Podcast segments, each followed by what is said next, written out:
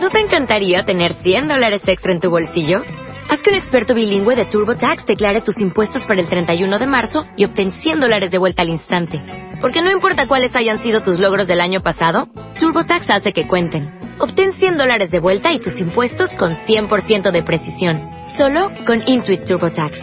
Debes declarar para el 31 de marzo. Crédito solo aplicable al costo de la presentación federal con TurboTax Full Service. Oferta sujeta a cambios o cancelación en cualquier momento.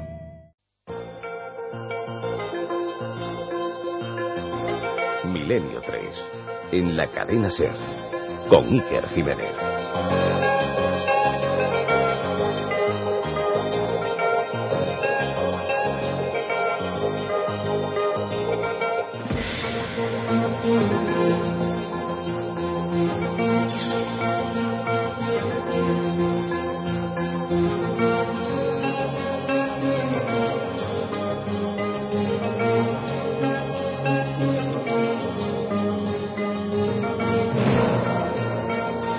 Buenas noches, amigos. Buenas noches, La Coruña. Gracias.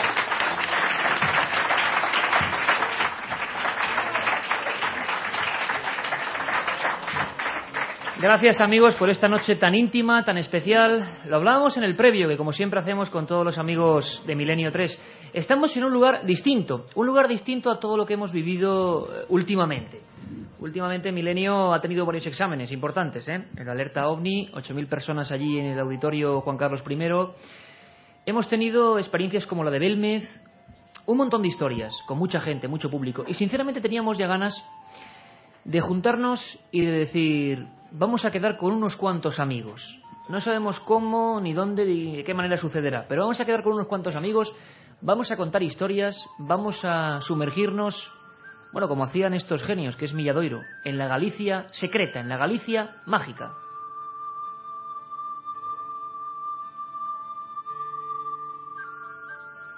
Y es que estamos en el castillo de Santa Cruz, en Oleiros, lo venimos anunciando hace un par de semanas.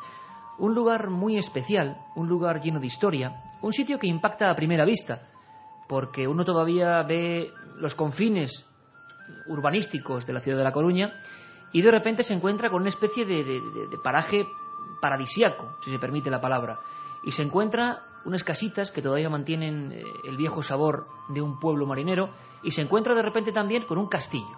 Un castillo en de una isleta, hay que acceder por él, hacia él por un gigantesco largo puente, que a veces la marea baja y se podría hacer directamente andando, pero no, hay que hacerlo así, observando todo el entorno, observando el mar, observando las calas que se extienden.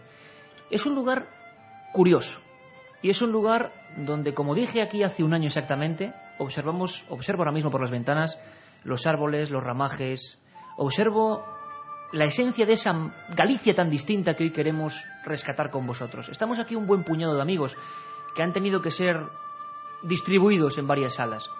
Unos amigos que están ya muy pendientes para contribuir a que su tierra se conozca bien, en el mundo del misterio, en el mundo de lo insólito, en el mundo de lo desconocido que siempre recuperamos aquí en vuestro programa, en la cadena Ser, Milenio 3.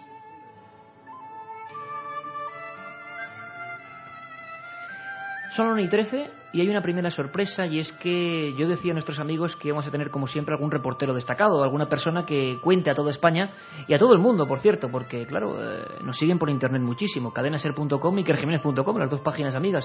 Carmen Porter, buenas madrugadas. Buenas madrugadas, Iker. Boas noites, Galicia, ya que estamos aquí, espero haberlo dicho bien. Y es un placer, como siempre, en estas salidas que estamos haciendo con Milenio 3, pues encontrarnos con un grupo de gente a la que le apasionan los mismos temas que a nosotros, Iker. Bueno, y además, hace un año exactamente estábamos aquí. Yo noto que, o es que lo hicimos más pronto, o todavía casi pegaba el relente del sol, eran las 10 de la noche, todavía quedaban pues algunos rayos de sol, ¿no? Pero hoy no, hoy es noche cerrada, hoy es noche profunda, noche con calma, hemos tenido un día maravilloso hoy aquí en Galicia.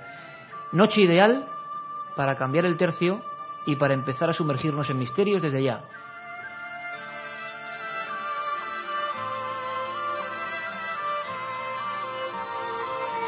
Vamos a ver porque creo que tenemos a nuestro compañero Carlos Barroso, por aquí estamos todos, todo el equipo que luego somos un montón. Daré la consabida alineación de gente de Milenio que está aquí, que ha tomado esta parte de Coruña para llevar el misterio a todas partes. Carlos Barroso es nuestro compañero, ya sabéis, la voz de las introducciones, pero esta vez le hemos mandado a que recorra esta zona, a que cuente con su voz, su voz peculiar, eh, lo que ven sus ojos en estos momentos. Carlos, compañero, ¿me escuchas? Pues sí, te bueno, escucho muy te bien. escucho fenomenal. ¿Dónde estás? Cuéntale a nuestros amigos de toda España y del mundo, ¿dónde estás ahora mismo?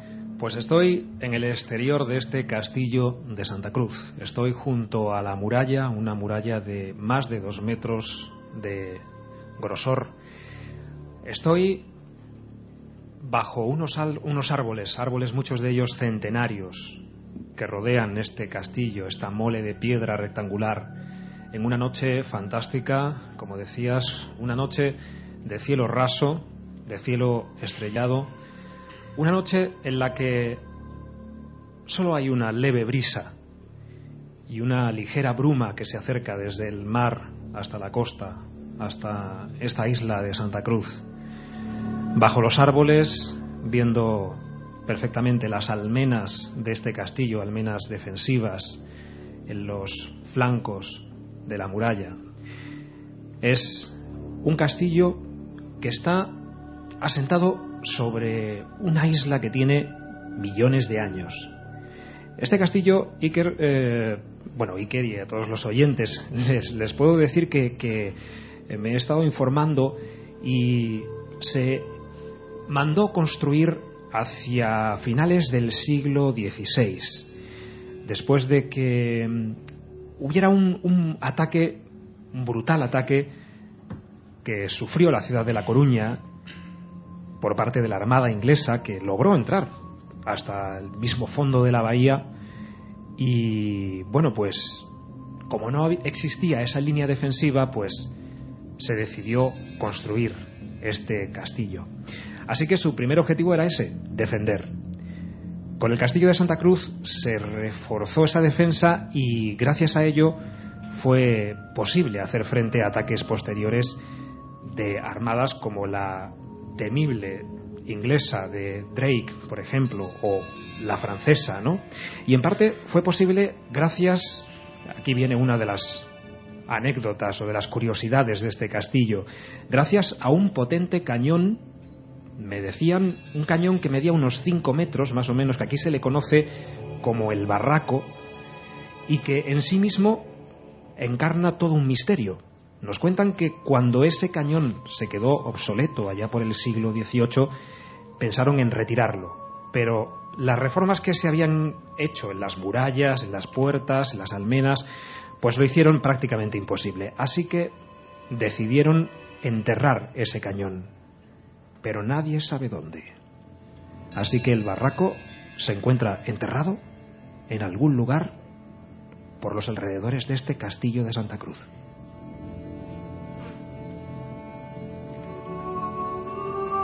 Pues como veis amigos, estamos en un lugar envidiable desde el punto de vista del misterio, envidiable para recordar historias, casos, sucesos. El cine, la literatura por supuesto, pero el cine se ha acercado muchas veces a la Galicia mágica, a la Galicia insólita, a la Galicia secreta que íbamos a escrutar con nuestros ojos de- del siglo XXI. Por eso yo os pediría, ya no solo a los amigos que están aquí, sino a los que nos escucháis desde cualquier punto del mundo, que os pongáis en situación. Hoy vamos a viajar a, a unos sitios, historias y lugares muy especiales a casos antiguos, pero también a casos modernos, a casos que parecen fruto de la leyenda, pero también a casos que dejaron impronta oficial, documentos, datos, no solo sensaciones subjetivas, sino cosas muy objetivas precisamente. Bueno, el cine, y además yo hace poco coincidía, me cruzaba casi con una película ya antigua, pero definía perfectamente la clase de cosas, en tono casi de humor por supuesto, y para bueno, que haya una pequeña distensión, porque luego va a haber cosas bastante duras. El cine, mm, en películas como El bosque animado, recordaban perfectamente lo que era esa Galicia, sobre todo interior, aunque también en la costa ha habido muchísimos casos, aquí mismo al lado, y algunos invitados nos lo van a contar con pelos y señales, pero recordaba perfectamente lo que, por ejemplo, un bandido, como el bandido Fendetestas, que era Alfredo Landa, se podía encontrar en plena noche. Cosas que ahora nos pueden dar a risa, pero cuando son de verdad, imaginaos. Y esta noche vamos a escuchar a gente que lo ha visto de verdad. Vamos con ello.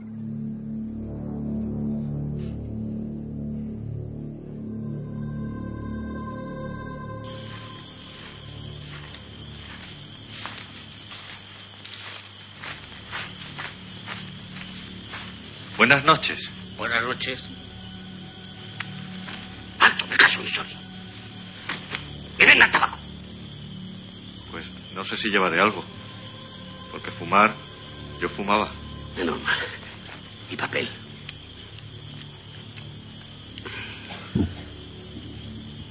Pero esto tierra. Ya, se ve que no me pusieron tabaco. ¿No te pusieron cuándo?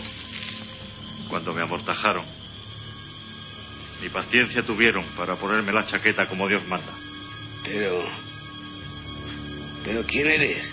Soy el ánima de Fit de Cotobelo, que anda penando por estos caminos en busca de un cristiano. Espera, yo no quiero hacerte daño. Escucha, solo te pido... ¡Qué gente, qué gente! ¡Qué gente!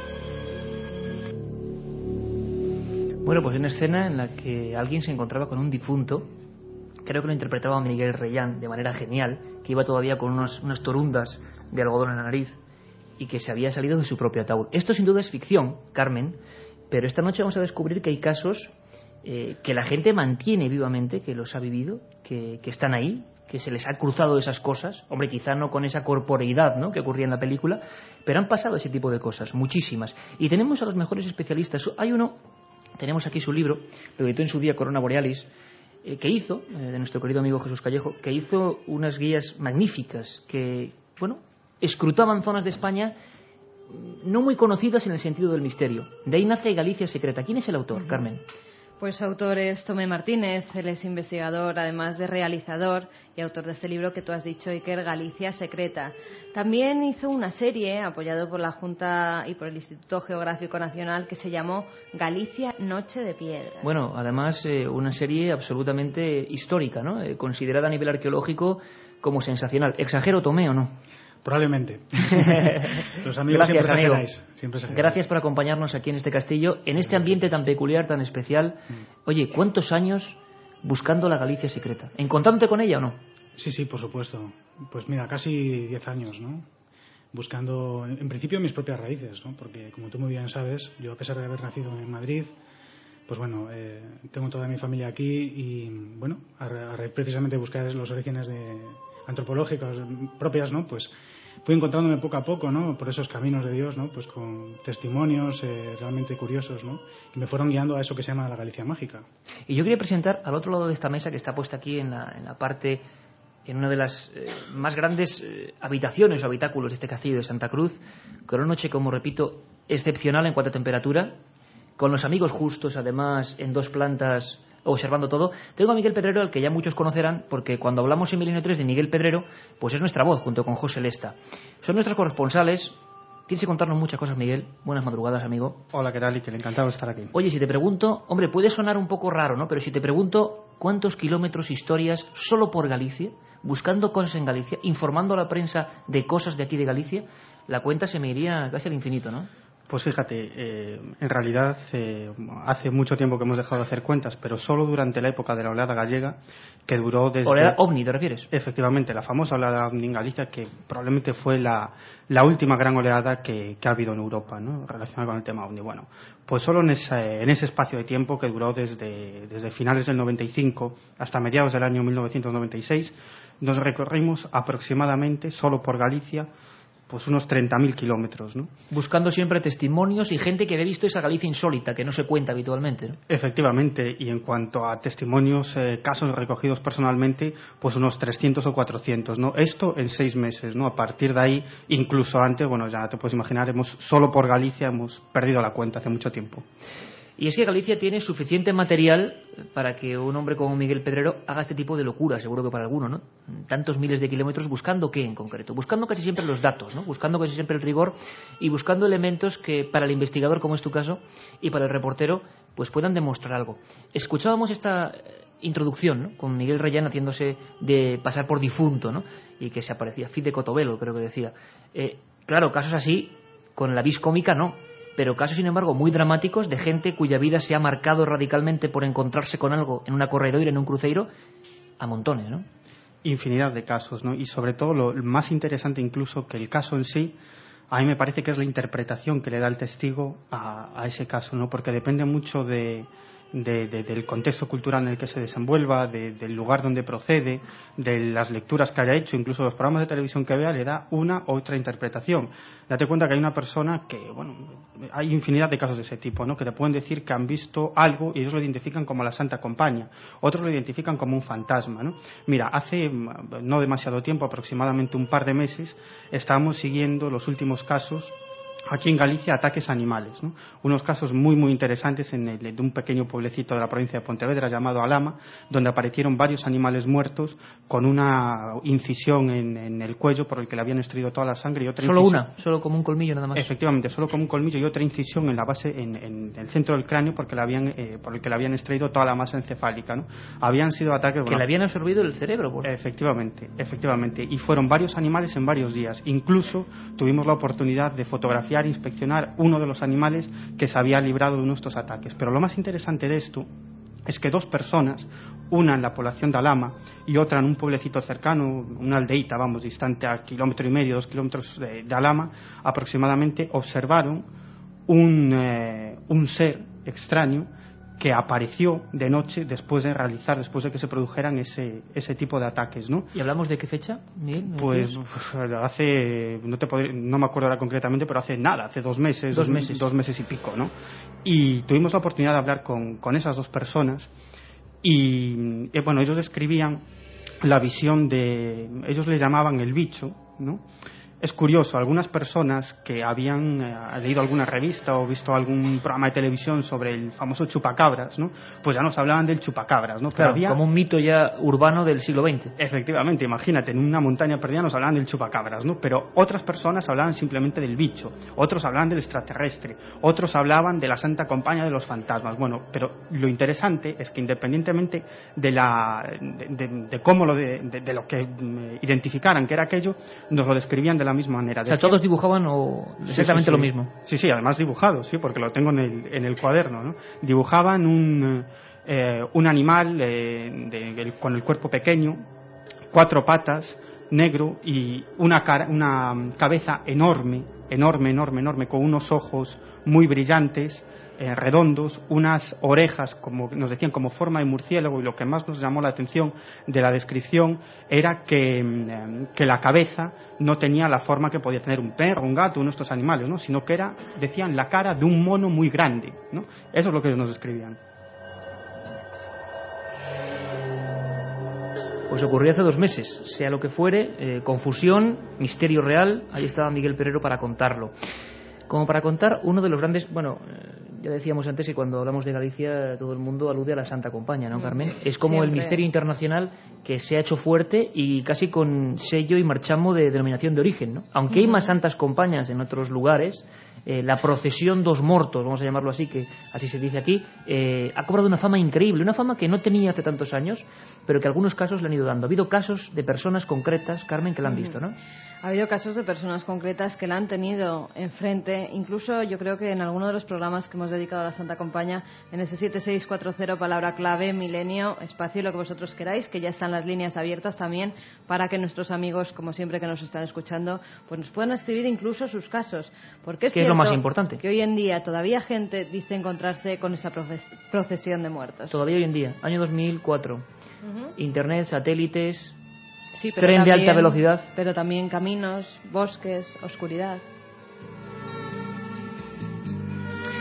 Katia Rocha luego vendrá, nuestra productora, con un montón de mensajes y cómo están viviendo esta experiencia en otros puntos y cómo quizá muy cerca también, porque ocurre muchas veces que hacemos milenio en un sitio y desgraciadamente, como ha ocurrido otras veces, pues no, no han podido venir al lugar exacto aunque les gustaría y están escuchándonos en una casa de piedra muy cercana, en un lugar y casi lo están sintiendo con nosotros.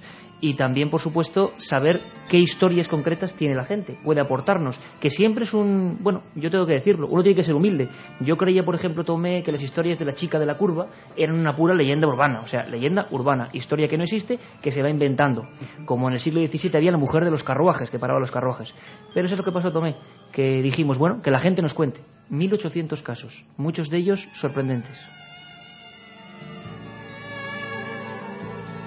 Pues también está Katia Rocha, también está Pedro Espinosa en la nave del misterio y que se ha trasladado a este lugar maravilloso también está Marino Revilla, Curro Serrano, todo un equipo dispuesto a que vivéis el misterio. Los misterios gallegos. Vamos a nuestra tierra, toda España. Nuestra tierra tiene tantos lugares absolutamente desconocidos en el misterio que merece la pena dedicarles programas íntegros. Pero bueno, hay que satisfacer a un montón de gente que dirá, Santa Compañía, decidnos algo a día de hoy. Poco más que lo que hace un año podíamos mostraros. Por cierto, yo no creo que quede nadie, sobre todo en Galicia, que no sepa lo que es la Santa Compañía.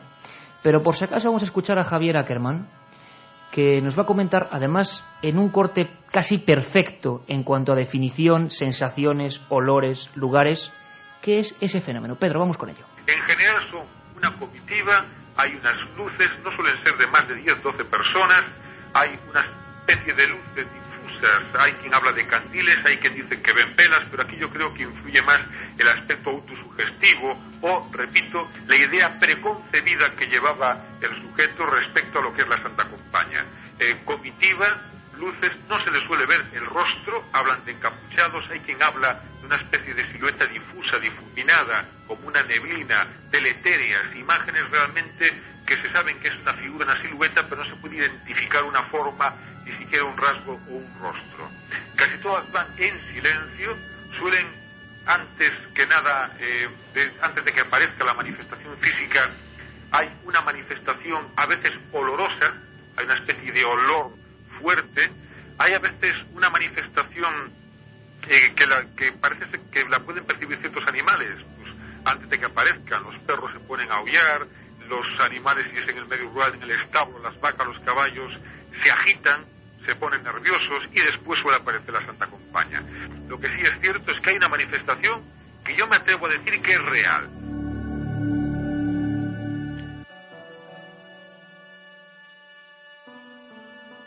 La otra realidad. Fenómenos extraños. Misterios sin resolver. Milenio 3. En la SER.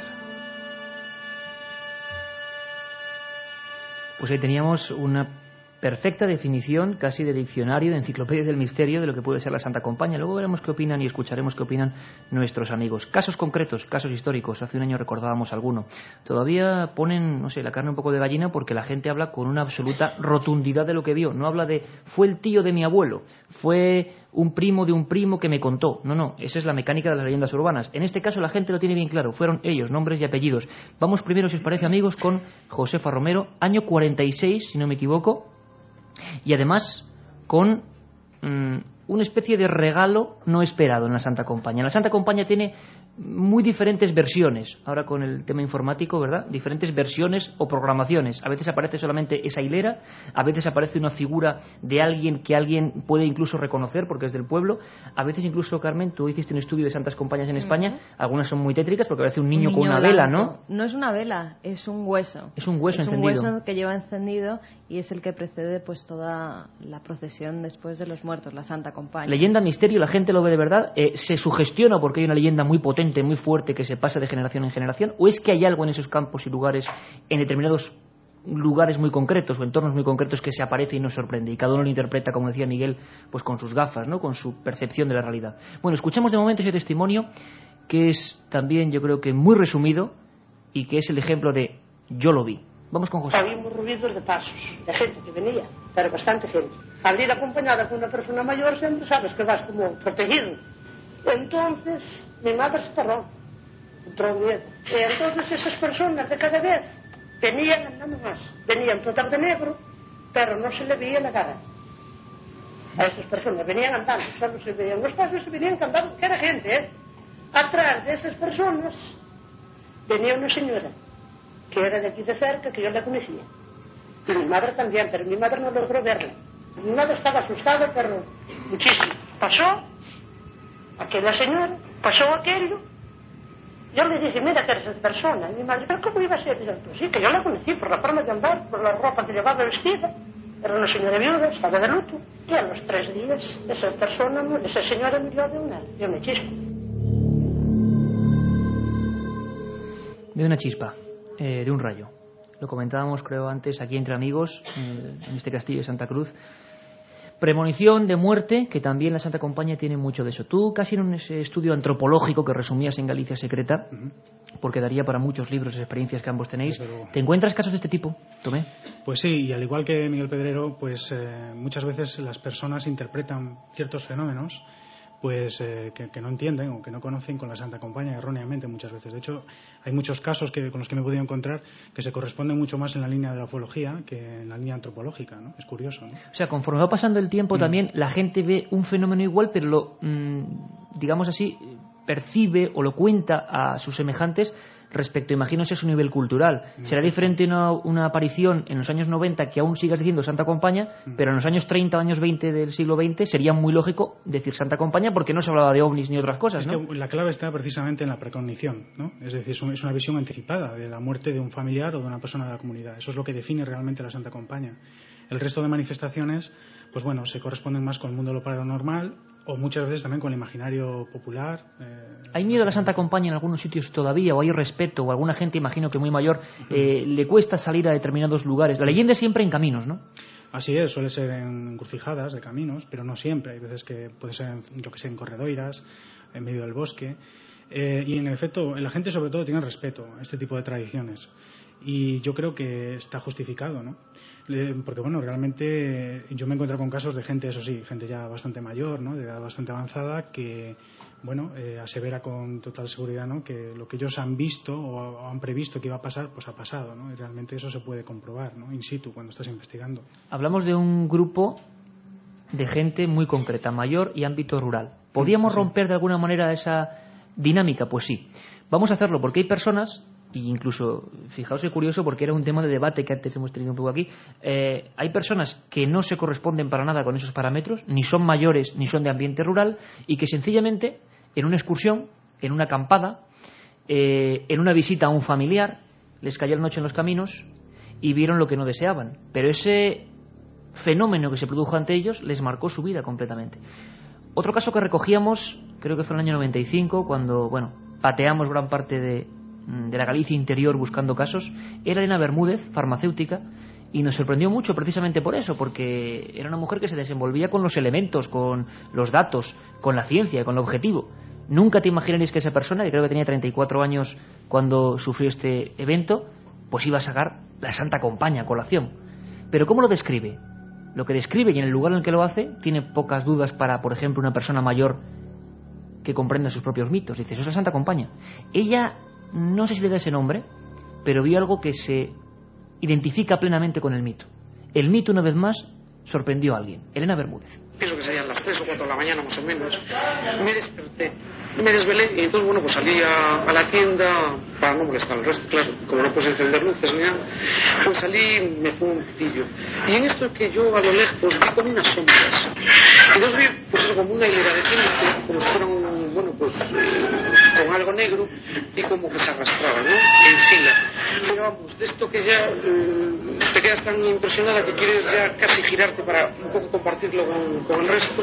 Y bueno, ya cuando entras y sales, aquello se, se esfumó, ¿no? Yo las vi más o menos una, una determinada altura, o sea, como con túnicas negras o algo, y como arrastrándose. Es que tampoco había una distancia, yo calculo que sería unos 50 metros.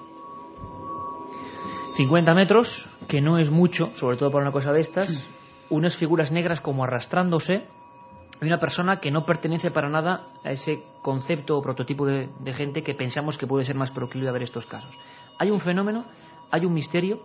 Carmen está manejando aquí una serie de libros, eh, aparte de Galicia Secreta, está una obra, luego hablaremos de él, de Carmelo Lisón Tolosana, impresionante, terrorífica, sobre exorcismos en Galicia. La segunda hora va a ir de eso eh, unos estudios antropológicos alucinantes de lugares donde se hacen exorcismos e incluso otros libros del invitado que ahora en un momento tendremos, Lobos, Lobas y Lobisomes, José Ramón Mariño Ferro, que también tenía en la misma colección un libro llamado La Santa Compañía. Hay varios libros de la Santa Compañía, Carmelo Lisón hizo otro. Es decir, es un material que entre el mito y la realidad ha motivado muchos estudios. Estudios diversos. Miguel, ¿te has encontrado casos de este tipo? Figuras negras que se arrastraban altura considerable, quizá no en el marco de la Santa Compañía, pero estoy seguro que tú has investigado con datos historias parecidas. Sí, sí, sí, sí. Hay bastantes casos que, que, que, bueno, que a veces también somos un poco culpables los investigadores de, de, de darle una, pues, no sé si una explicación, pero por lo menos un contexto a ese caso. ¿no? Es decir, cuando nos hablan de que se encuentran con una luz eh, impresionante, muy luminosa y unos seres alrededor o algo por el estilo, pues enseguida los investigadores del fenómeno ovni pues eh, lo, lo, introducimos en un contexto ovni, ¿no? Pero, pero quizás no tendríamos por qué hacerlo, porque pueden existir otras muchas explicaciones. Mira, me estoy acordando de un caso que recogí hace pues, seis o siete días ¿no? en, un, eh, en una zona del, del, sur de Orense. Estaba precisamente siguiendo el caso, el famoso caso del 2 de junio. Que luego nos contarás qué novedades hay de ese objeto como un misil que se vio en toda Galicia. Efectivamente, que hay cosas muy interesantes. Bueno, pues estaba por una determinada zona del sur de Orense recogiendo estos testimonios y como siempre suele suceder, estás levantando alguno, estás siguiendo un caso y, aparecen otros, otros casos anteriores.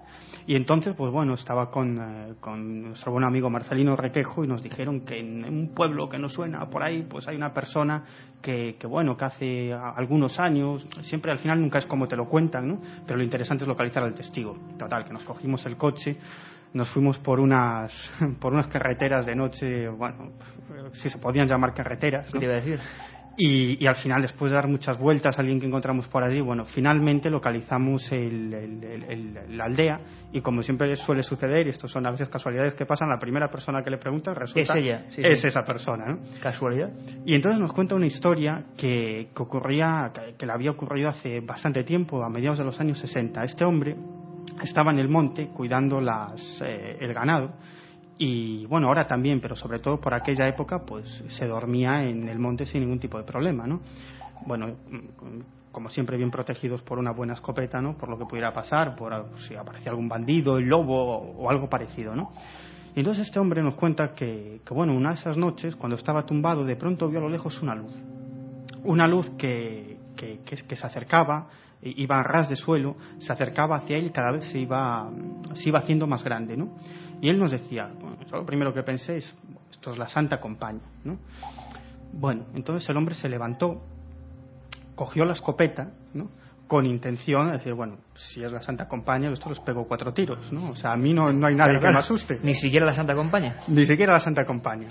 Bueno, el caso es que, es que él estaba convencido de que era la Santa Compañía. Entonces nos decía algo interesante. Decía, entonces dudé si escaparme hacia el monte o quedarme un rato más a ver qué era aquello, ¿no? Enfrentarme a aquello. ¿Qué hizo? Mira, probablemente si se hubiera ido al monte nos estaría contando, eh, eso hace una semana cuando lo entrevistamos, que había visto a la Santa Compañía, pero no, decidió no irse al monte por el momento, no esconderse. Entonces se quedó un poquito más en el sitio y lo que observó era un objeto que nos decía un objeto metálico con forma de tronco de cono, con una serie de ventanillas y dentro una especie de sombras que se movían o algo así. Y bueno, en ese momento sí que tuvo mucho miedo no, no, pegó ni un tiro, cogió la escopeta y se fue al monte hasta que aquel objeto salió hacia arriba. Pero a mí lo que me quedó de toda esta historia es que si ese hombre no hubiera esperado, nos estaría contando una visión de la Santa Compañía. Así es la antropología, así es la historia. A mí me gustaría, antes de hablar con José Ramón Mariño Ferro, que además le agradecemos muchísimo que esté en Milenio, nos ha acompañado en alguna ocasión y es una auténtica autoridad en todo lo que sea la investigación seria, antropológica y universitaria de estos fenómenos, me gustaría que todos los amigos que escuchan Milenio mmm, tomasen buena nota de lo que ahora vamos a poner. Porque a veces la Santa Compañía se entremezcla con nuestras historias, incluso llega a, a ser muy próxima al testigo, excesivamente próxima, y a confundirse quizá con otro tipo de mitos, leyendas. Hablábamos antes de encuentros en carretera, hablábamos antes de que quizá a la 1 y 43 muchos amigos están en esa tesitura. Van caminando, mejor dicho, van dentro de un vehículo, van poniendo la cadena ser, como debe ser, y, y claro, eh, de repente ven algo, un extraño autoestopista, será un autoestopista, a veces es una mujer con unos trajes vaporosos, a veces hay un montón de fantasías y de historias que se dejan escapar, pero a veces hay casos concretos que han llegado incluso a ser presentados ante comandancias de la Guardia Civil. ¿Cuál ha sido la sorpresa cuando en muchos de estos lugares, sobre todo en las provincias de Lugo y en la provincia también, fuera de Galicia, de Guipúzcoa, ha habido sucesos en los que cuando han ido al cuartel se han dado cuenta de que había más eh, instrucciones sobre ese mismo tipo de aparición.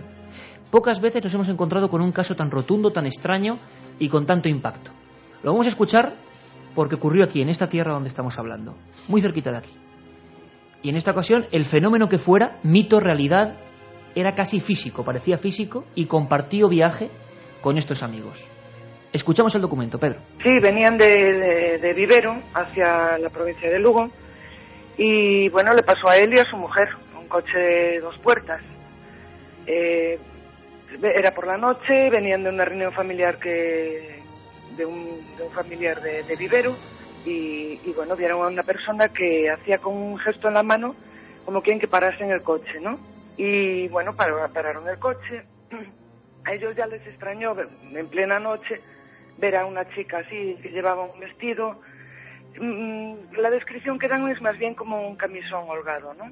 Blanco y, además una chica así media rubia que decían de aspecto, dijo mi tío, de cara bastante guapa, es decir, una persona atractiva. Y entonces dijo que se la podían acercar al pueblo más próximo.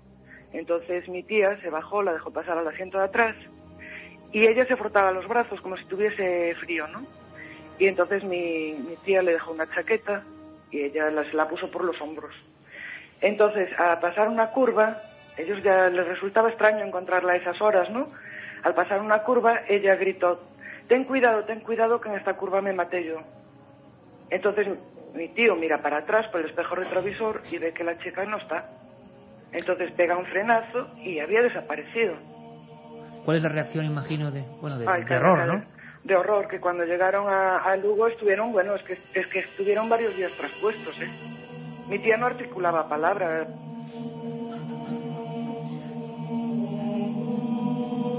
Esa era la conversación con uno de los eh, testigos de tantos testigos diversos a los que luego fuimos llamando.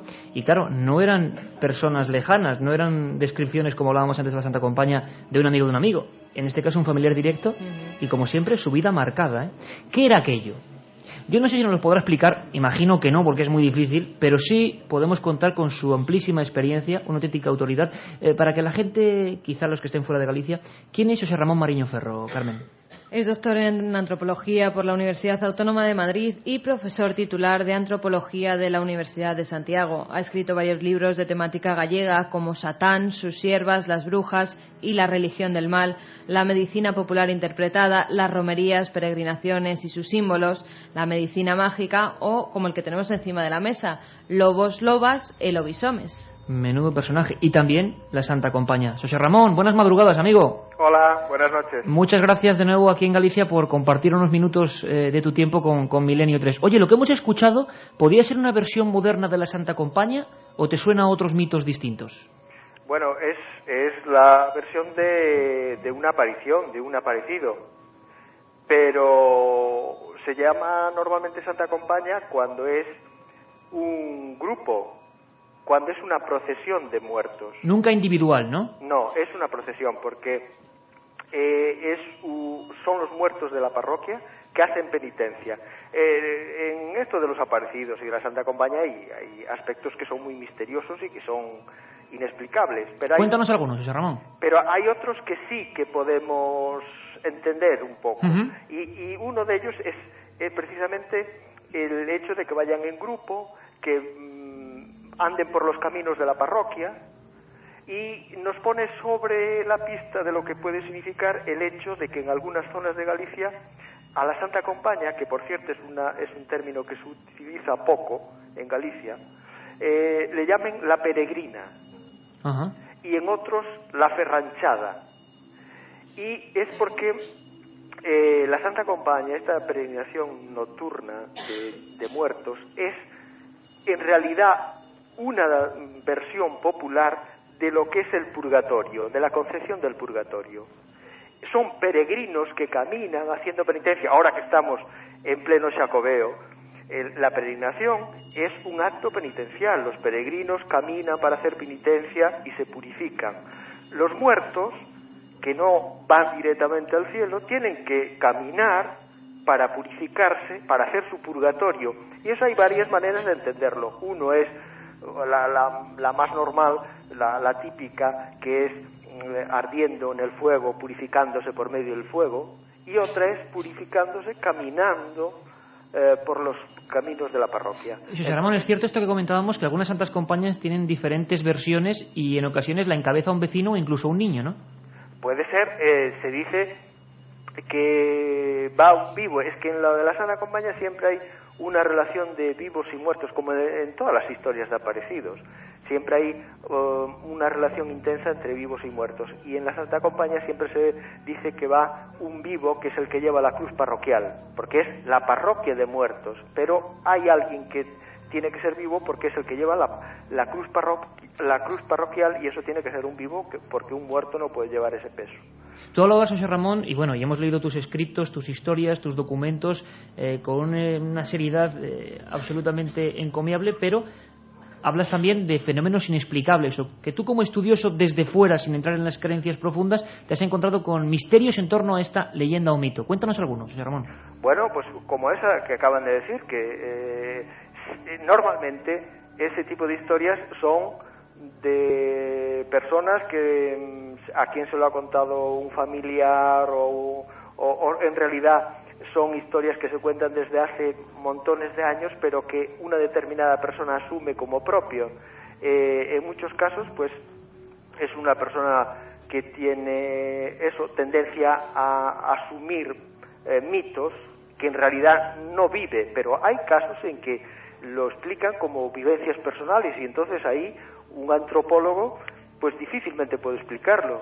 Cómo eh, eh, una persona tiene un contacto con un, difunto y, luego desaparece y, de, esos, de esas historias hay muchísimas. Hay algunas en las que está claro que simplemente la persona, la persona que lo cuenta, asume algo mítico.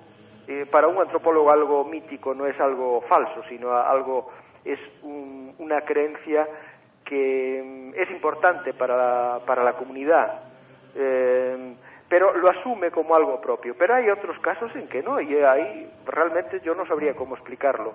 Y eh, eh, en más de un caso, uno se encuentra con fenómenos que realmente no, no podría explicar. Otros, y eso es a lo que nos dedicamos los antropólogos, es a explicar mm, aspectos de la creencia que tienen que ver con eh, los símbolos tradicionales, la manera de explicar el contexto cultural. ¿eh? Y... La manera incluso, José Ramón, de defenderse de la Santa Compañía, porque la memoria popular ha hecho una serie de ritos, yo he escuchado el de hacerse un círculo alrededor, llevar un tipo de simbologías muy concretas, ¿esto sigue practicándose? Sí, y esas, muchas de esas formas simbólicas de, defenderse podríamos explicarlas eh, como lenguaje simbólico. Por ejemplo, el círculo es una muralla, ¿no? Eh, la cruz, por supuesto, porque la, la, Santa Compañía y los muertos están del lado del mal y la cruz es el bien. ¿Y por qué? ¿Por qué la muerte o los muertos se asocian con el mal? Ahora nos parece un poco extraño eso. Eso, eso, sí, eh, en todas las culturas, porque la muerte es, es, el mal por excelencia.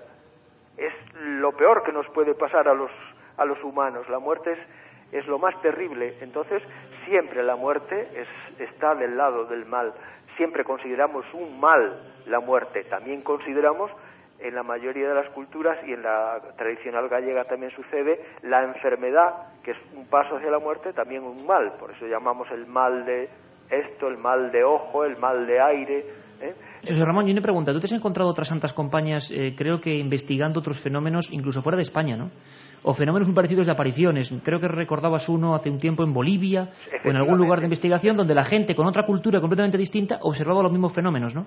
Eh, em, creen aparecidos, pero mm, la, la, aparición y todo lo que se cuenta de la aparición es diferente porque estamos en otra cultura. Lo que yo decía de la Santa Compañía solo puede suceder en, una cultura de tradición católica, porque solo en una cultura de tradición católica y desde el siglo XII, que es cuando empieza a hablarse del purgatorio, pues se puede, se puede creer. En aparecidos se cree en todas las culturas, pero cada cultura tiene una manera de, de creer, de, de enfocarlo, de contextualizarlo. Y efectivamente en Bolivia eh, veían aparecidos, yo tengo estado muchas veces en entierros, ellos siempre ven los difuntos el día del entierro. Cuando entierran a alguien, mm, por la noche hacen un fuego y ven que llegan las almas de los difuntos a recibir al, al muerto. Eh, otras almas que reciben al que se incorpora, digámoslo así, ¿no? Efectivamente. Y, de hecho, eh, uno podría explicar eh, la, la llegada de los difuntos porque hacen el fuego en la pampa, mm, eh, teniendo detrás un cerro, un monte, y eh, entre, entre dos luces, ¿no? O sea, cuando va a anochecer. Y el fuego hace un juego de sombras eh, en el monte y uno que no creen lo que creen los quechos en este caso, puede explicarlo como un juego de sombras sobre el, el monte, pero ellos no lo creen así, ellos creen propia que interpretación. realmente, y, y bueno, a- a- simplemente que uno como no está eh, educado en esa cultura le puede parecer que todo es falso, pero para ellos no lo es y, y puede que en algún caso pues la explicación sea más difícil de lo que le parece al antropólogo desde lejos. o Pues nos quedamos, José Ramón, con, esa, totalmente. con esas palabras, porque apenas tenemos tiempo para más. Nos gustaría mucho hablar contigo precisamente del lobisome, lo dejaremos para otra ocasión, porque además en tus libros hemos descubierto casos diferentes al famoso de Manuel Blanco Roma Santa. Sí, hay otras claro. historias, ¿verdad? Mu- Muchas, hay muy diferentes, efectivamente. Lobisomes, una cosa, también un producto genuino, podemos llamarlo, de Galicia, que en ocasiones se mostraron con datos y con documentos, como el famoso caso del, del hombre lobo gallego Manuel Blanco Roma Santa, el único ejecutado en España con esa terminología, pero con José Ramón te tomamos la palabra y recordaremos más historias en más pueblos, en más lugares e incluso más cercanas en el tiempo. Mil gracias, amigo, por compartir estos minutos. Un abrazo muy fuerte. Un placer, vale. 7640, palabra clave milenio. Luego volveremos a saber dónde anda nuestro amigo Carlos Barroso, que creo que tiene alguna historia de contarnos, y alguna historia trágica o misteriosa y encima de aquí. O sea que, bueno, espero que no le haya pasado nada, porque estaba por, por acantilados, yo caminando por acantilados, me decía, voy a meterme por entre las rocas. Digo, hombre, a las una- a la 1 y 56, Carlos, ten cuidado, andate con ojo, que necesitamos tu, tu colaboración. 7640, palabra milenio, y como siempre imagino un montón de gente que habla de un mito que nos preguntan siempre por él. Bueno, mito. José Ramón Mareño Ferro, eh, profesor antropología, Universidad de Santiago. Hay muchas cosas que no se pueden explicar. Menudas palabras, ¿eh, Tomé? O sea, que hay historias que todavía quedan ahí en el margen de la duda, que no todo es tan fácil. Así es. Katia. Bueno, pues buenas noches. Hay oyentes de Santiago que nos dicen, dan ideas, que la Santa Compañía puede ser eh, brujas que preparan aquelarres. Meigas, ¿no? Meigas, exactamente. Luego hablaremos un poco de ellas. Eh, Manuel de Rentería nos dice que cómo se puede pasar desapercibido ante la comitiva y cómo se puede liberar uno de que, bueno, pues que de que de maldigan. Y eso El es- círculo, decíamos, ¿no? Exactamente, círculo la por una película rama, lo contaban. por una rama, hay un oyente que no está en todo- mirándolas porque si no pueden verte y te dan lo que es como el testigo, ¿no? La, la vela o, o la antorcha que llevan ellos y entonces tú te tienes que poner al final de la cola y ya perteneces a Oye, la ¿y Santa meigas? Compañía. Meigas, A ver las ailas. eso dice la tradición, ¿no? Ahora hablaremos de eso, Tomé. Sí las hay, sí. Hay un oyente que nos dice que lo que tienes que hacer es ponerte cerca de un árbol, haces un círculo y dentro rezas un Padre Nuestro y así no te ocurre nada. En la película decían que había que hacer el risco de Salomón, la película El bosque animado. Eh, otro oyente nos dice, al día de Uriz, que aparecían una especie de piedras de la nada en la cocina de su casa, empezó a, mm, bueno, a volverse un misterio y que la última noche, la última noche que vio esas piedras en su casa, vio la Santa Compañía y al día siguiente su abuela había muerto. Siempre eh, mucha relación entre familiares muy directos, casi siempre abuelas y nietos, ha habido una relación muy especial, ¿no? Hay y premoniciones con ellos. Otro oyente compara la Santa Compañía con la mariposa blanca, que se dice que la mariposa trae la muerte. ¿Es verdad que se posó en el cruce y allí hubo un accidente? Eh, eso no, no No, lo sabemos tampoco. exactamente ni podemos confirmarlo, por supuesto. Por ejemplo, había, ¿te acuerdas tú la historia? En México hay un libro que se puede coger un libro de José Ramón Mereño Ferro y coger el de México y es, coincide el idéntico. 90%. Ujú. Había una santa compañía, la encabezaba un niño y el nombre era terrible, el niño de la cabeza podrida. ¿no? Sí, sí, una tradición mexicana que es igual que la de Galicia. Un chico en Lugo nos dice que tiene 15 años y que la Santa Compañía, en sus tierras, se cuenta que te trae una cruz, te la posa en las manos y que al día siguiente estás muerto. Otro oyente nos dice que su abuelo hace años, en plena noche, vio una sombra en un lugar eh, pues no habitual donde su- suelen estar personas y vio un señor muy extraño. Al día siguiente esta persona también estaba muerta. Y hay otro oyente que se pregunta, que yo también me lo hago, que por qué, que- qué razones podría tener un espíritu para avisar a la gente de un posible peligro o de que se va a morir o que un familiar se va a venir. ¿Por qué avisan? ¿Por qué avisan? Porque algunos hablan de aviso y otros de, de muerte pereclara, ¿no? Es decir, que están ahí para confirmar que, que tú te vas a ir de este mundo. Pero muchas veces muchos de los seres que se aparecen sí que son como eh, avisos de muerte, avisos de que te va a ocurrir algo. Mira, En por la ejemplo, las ocurría. chicas de la curva avisaba de que alguien iba a tener un accidente si no llevaba cuidado. Son siempre avisos unas veces para bien y otras para mal. Hay un oyente, Cristina, perdona, que está aquí en Oleiros, eh, viviendo, está sola en su casa en medio de la montaña y dice que lo está pasando fatal, pues que se hubiera venido. Hay casas maravillosas por aquí, ¿eh? aunque claro, escuchando esto, bueno, compañeros, que se me va el tiempo, que nos vamos, que seguimos en el Castillo de Santa Cruz. Eh, lo que viene es fuerte, ¿eh? Vamos a hablar de exorcismos en Galicia hoy. Venga, un abrazo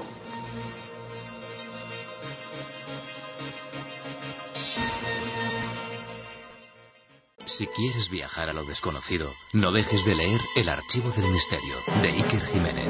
Los libros del tercer milenio publicados por Editorial Edad. Ya a la venta El Enigma Nazi de José Lesta, El Código B de David Zurdo, Top Secret de Santiago Camacho, Magos y Reyes de Marra y Bueno y El Camino de Santiago de Mariano Fernández Urresti. Si te gusta el misterio, esta es tu colección.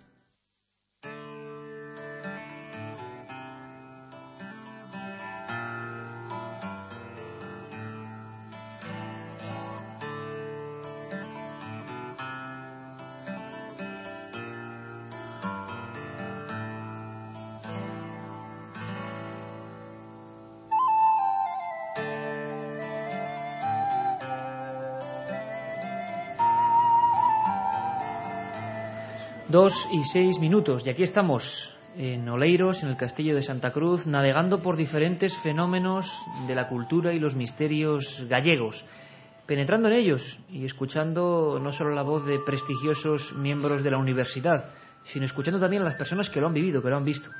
Y yo os prometía que en esta segunda hora iba a haber documentos fuertes. Hablábamos de, bueno, por ejemplo, este libro que tenía, es un clásico, es un clásico que ha sido reeditado por ACAL, Carmelo Lisón Tolosana, La España mental, el problema del mal, demonios y exorcismos en Galicia.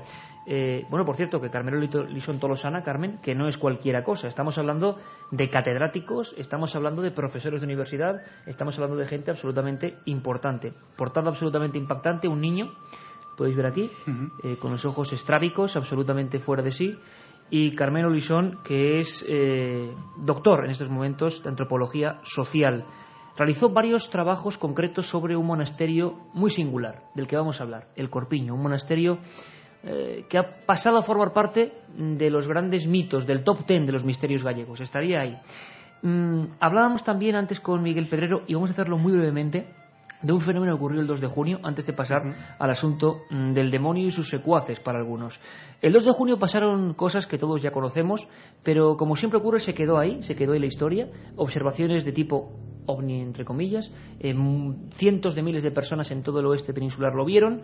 Aquí hubo varias fotografías. Miguel, quiero que nos cuentes nada en dos minutos los últimos datos, pero para quien no lo sepa, recordamos alguno de esos momentos. Esto es lo que pasaba el 2 de junio. Pedro Espinosa, vamos con ello el vértice del cono estaba en, al lado del objeto y era como si se expandiera. Pues yo la, primera idea que tuve era un avión ardiendo o algo similar. Estaba dando un paseo por la avenida de Cervantes en la ciudad de Cáceres y vi una especie de cohete que echaba humo y tenía por su parte trasera pues, una especie, eh, lanzaba una especie de haz de luz muy potente. Y era un objeto que parecía flotar más que volar. Era una luz blanca muy intensa, eh, hacía eses continuamente, subía, bajaba, yo vi ya que no era un avión, que no era algo normal. 2 de junio, y con testimonios, como veis, de aquí, de Galicia, y muchas fotografías. Incluso Miguel eh, Ángel Locobo, director del Observatorio de Santiago de Compostela, científico, digo yo siempre, de los de verdad, de los que no niegan a priori, observaron el fenómeno, y fíjate incluso, José Ángel Locobo, que pedía ayuda de alguna manera, testimonios, datos. Esto me parece un efecto muy positivo. ¿no?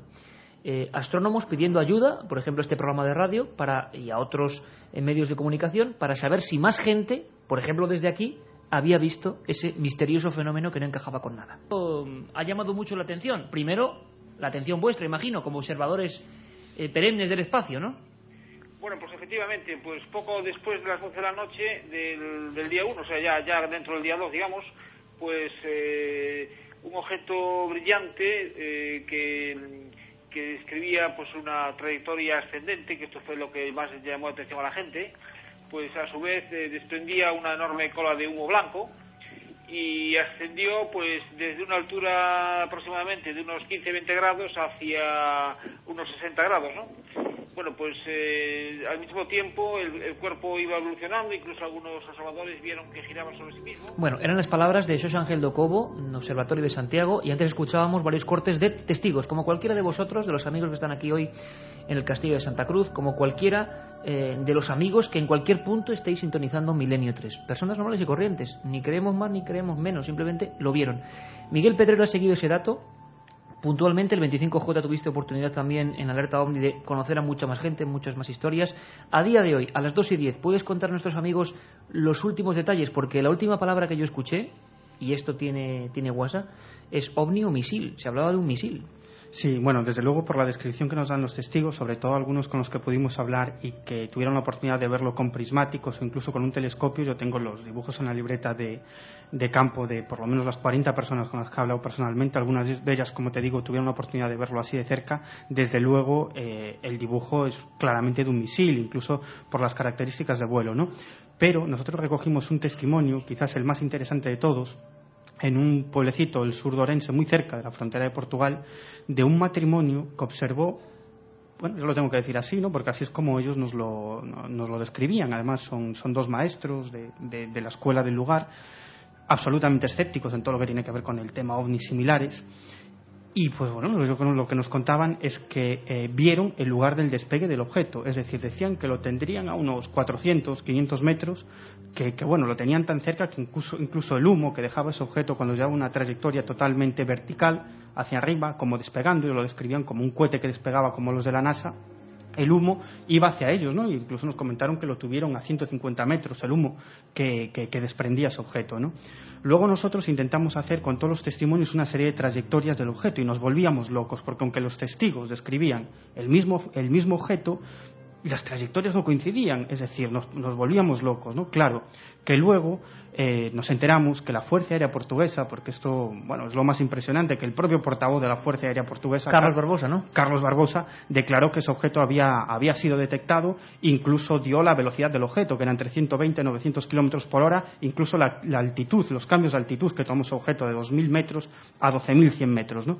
Y este hombre, eh, Carlos Barbosa, declaró días después de esas primeras declaraciones que en realidad no había sido un objeto lo que habían detectado en los radares portugueses, sino tres objetos, ¿no? Con lo cual ahí ya nos cuadraba un poquito más la cuestión. Tres objetos, o sea, cambiaría totalmente la idea que teníamos del caso. Claro, y entonces, porque en un principio nos planteamos que podría ser alguna prueba de misiles. Hubo alarma en el espacio aéreo portugués con F-16 y, y, portadas de los periódicos, nos lo comentaban nuestros compañeros Manolo Lama y Paco González de, de Carrusel, Portugal, sí. que nos llamaban diciendo, bueno, por un día la pelota de fútbol no ha sido la portada, sino eran fotografías de ese objeto. Pero fíjate, lo, lo, más interesante de todo esto, yo creo que es por qué el ejército portugués dio a conocer estas informaciones. Mi teoría, mi teoría es que se cabrearon, porque fuese lo que fuese ese objeto, esos objetos entraron en el espacio aéreo portugués y yo pienso que ellos se creyeron en un primer momento que se trataba de algún tipo de pruebas militares españolas y que no les habían avisado. Sin embargo, los militares portugueses, a través de Carlos Barbosa, hubo un dato que no dieron, un dato fundamental, que eso a mí me lleva a la conclusión de que quisieron tener un poco de mala leche, pero sin pasarse. Es decir, si Carlos Barbosa, tal como dio la información de la velocidad a la que volaba el objeto o de la altura a la que volaba ese objeto, los cambios de altitud, diera la distancia entre los radares que captaron ese objeto, que eran tres, Faro, Montesunto y otro, más, y otro más, y el objeto, tendríamos claramente la trayectoria y podríamos averiguar ¿De dónde salía? más o menos de dónde salía. Es decir, que hallaríamos la zona de donde probablemente los militares españoles lanzaran algún tipo de prueba. O sea, 2 de junio, ovni misil, a día de hoy, de momento, más datos, pero, sí, pero silencio, además, ¿no? Iker, en lo Oficial. Que era, en lo que fue la alerta del 25J, a mí al terminar se me acercó también un médico que iba con su coche hacia Madrid, vivía como a 30 kilómetros de Madrid, y había de, me describió lo mismo que tú has dicho, una especie de objeto que él identifica como un misil que está despegando en ese momento y él incluso puede ver el humo cómo sale y cómo, cómo sale en dirección hacia el cielo. Fue un día además bastante macabro mm. en el mar, ¿no? Fue el sí. día de la desaparición de... Bueno, eh, curiosísimo, eh, un fenómeno singular, observado, ovni misil, no sabemos más, ahí está el misterio, esas cosas pasan y lo de siempre, los testigos no mentían, los testigos no se inventaban cosas, eh, estaban viendo algo y estaban describiéndolo. Ahora permitidme que cambie el tercio, son las 2 y 14, ya Pedro Espinosa anda poniendo músicas que, que hacen que todo esto cambie. Eh, por cierto, antes de hablar del diablo, si es que existe o no, no lo sé. Bueno, es dogma de fe. quien crea en Dios tiene que creer en el diablo. Eh, o sea, debemos creer en el diablo o en Dios, o que cada uno cree en lo que quiera, pero eh, no es una cosa de, ala, ¿en qué cosas crees? ¿no? Está ahí el personaje, está ahí la idea, está ahí la historia. Y para muchos la historia sigue muy presente. Vamos a escuchar cosas, eh, como decíamos antes, creo que interesantes. Pero antes me gustaría conectar con Carlos Barroso, nuestro corresponsal. Aquí estamos todo el equipo. Él sigue vagando, vagando como alma en pena, casi como la si Santa están Compañía. haciendo un exorcismo Y me, por ahí y me- fuera. y me comentaba que estaba muy próximo a algunos acantilados y algunos sitios, porque queremos conocer el lugar donde estamos, en este castillo, en mitad de una isleta, eh, un lugar precioso, impactante, pero que por la noche, con estos ramajes, a estas horas, imagino que cambia ahí fuera. Eh, Carlos, compañero, buenas madrugadas. Buenas madrugadas de nuevo. Oye, eh, ahora ya no te hablo de historia oficial. Hay algún hecho dramático, ¿no? Hay algún hecho extraño, hay algún hecho que se sale de lo normal en este mismo castillo donde ahora estamos un, un buen puñado de amigos, ¿no? Pues así es, Iker. Estoy justo en uno de los extremos, estoy extramuros del castillo, en uno de los extremos ya en los acantilados. Vamos, si diese un paso más, caería al agua. Eso es así. Cuidado. Así que eh, estoy aquí. ¿Por qué estás ahí exactamente en otro bueno, sitio? pues estoy aquí porque una persona que conoce bastante bien eh, todo lo que tiene que ver con este castillo y con su historia, me ha contado una, una historia, valga la redundancia, que me ha dejado un poco, digamos que me ha puesto la piel de gallina. Al parecer. Pues te escuchamos todos. Sí, hace, hace poco tiempo, y poco tiempo, cuando digo poco tiempo, pues cuestión de unos 50 años, que eso en términos históricos es prácticamente nada, una mujer murió aquí, en este lugar, en esta misma isla, en este mismo castillo de Santa Cruz. Al parecer, según me contaba esta persona que digo que conoce muy bien la historia de este castillo y de todo lo que lo rodea, esa mujer fue empujada desde lo alto de la muralla, por los acantilados, por otra persona. Y yo estoy precisamente en los acantilados, no sé si en el lugar exacto, pero bueno, seguro que si no es el lugar exacto está muy próximo, porque tampoco es que la isla sea muy grande, y en un lugar que es tremendamente misterioso. ¿Se descubrió el culpable? No se sabe. Presuntamente era su marido, su compañero, la persona que empujó a esta mujer desde lo alto de la muralla, que cayó por el acantilado, y bueno, pues es la historia. Y no son las únicas muertes, ¿no? Sería un crimen de hace unos años, pero ha habido muertes en el mar. eh, Sí, ha habido, eh, de hecho estamos, estamos muy cerca de la Costa da Morte, eh, de vez en cuando me llega un reflejo perdido del faro da Coruña, pues sí, son muchos los barcos que, que estos gruesos muros de piedra han visto naufragar a lo largo de los años, incluso puede que hayan sido también testigos estos muros, este castillo, de los asaltos de piratas a barcos. Me contaban también que había una técnica que utilizaban los piratas, encendían hogueras en los acantilados, hacían creer que esas hogueras eran faros y se acercaban los barcos y encallaban y aprovechaban para asaltarlos, en fin. Historias... Hasta hace muy poco tiempo, Carlos, este castillo donde estamos ahora mismo no, no se pudo visitar. Era un enigma para la propia gente del pueblo que estaba a nada, a 200 metros, ¿no? Efectivamente, porque este castillo, este castillo mm, hasta el año 1989 perteneció al ejército, que lo utilizó como una colonia de verano para huérfanos de la guerra. Antes era propiedad de la familia de la famosa escritora gallega Emilia Pardo Bazán, que lo adquirió además por un módico precio, tan módico, tan módico, que, que lo cambió por, por dos bueyes. En fin, pues sí, hasta, hasta que lo adquirió el ayuntamiento de Santa Cruz de Oleiros, este castillo era un auténtico desconocido para los ciudadanos de este municipio y todavía muchos de los ciudadanos de Santa Cruz de Oleiros no conocen este castillo, que la verdad es, es una pena porque es, es una joya, es, es fantástico, es muy Joya, bonito. pero con, con misterio alrededor. Venga, Carlos, te esperamos por aquí. Un abrazo muy fuerte. Venga, un abrazo, hasta ahora. 2 y 18. Os pido un- una atención especial. Vamos con ese tema.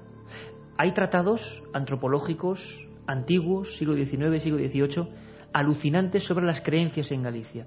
Y muchos de esos especialistas acababan también en la duda, como oíamos antes en la primera hora José Ramón Mariño Ferro. Él nos decía, hombre, son mitos, son leyendas para el antropólogo. Ahora sí, hay alguna serie de elementos que no podemos explicar, que están ahí, que yo no tengo explicación. El diablo, Satanás, el príncipe maligno, el príncipe de las tinieblas, siempre ha tenido una presencia muy especial. Las descripciones de algunos tratados antropológicos son sorprendentes. Tomé, Miguel, Carmen, amigos, vamos con la primera de ellas.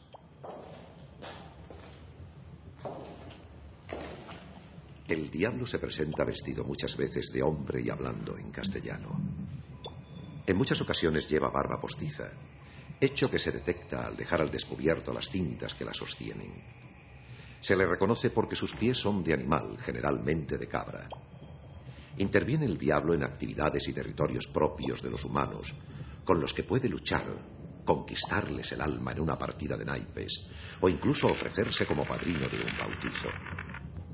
Puede igualmente llevar a cabo ciertas fechorías, como en el caso de unos jóvenes de Aguavalor, en Sabariz, que veían degollar carneros, siendo el demonio el causante del fenómeno. Puede llegar a meterse en las casas, en los pisos superiores, prorrumpiendo en fuertes carcajadas.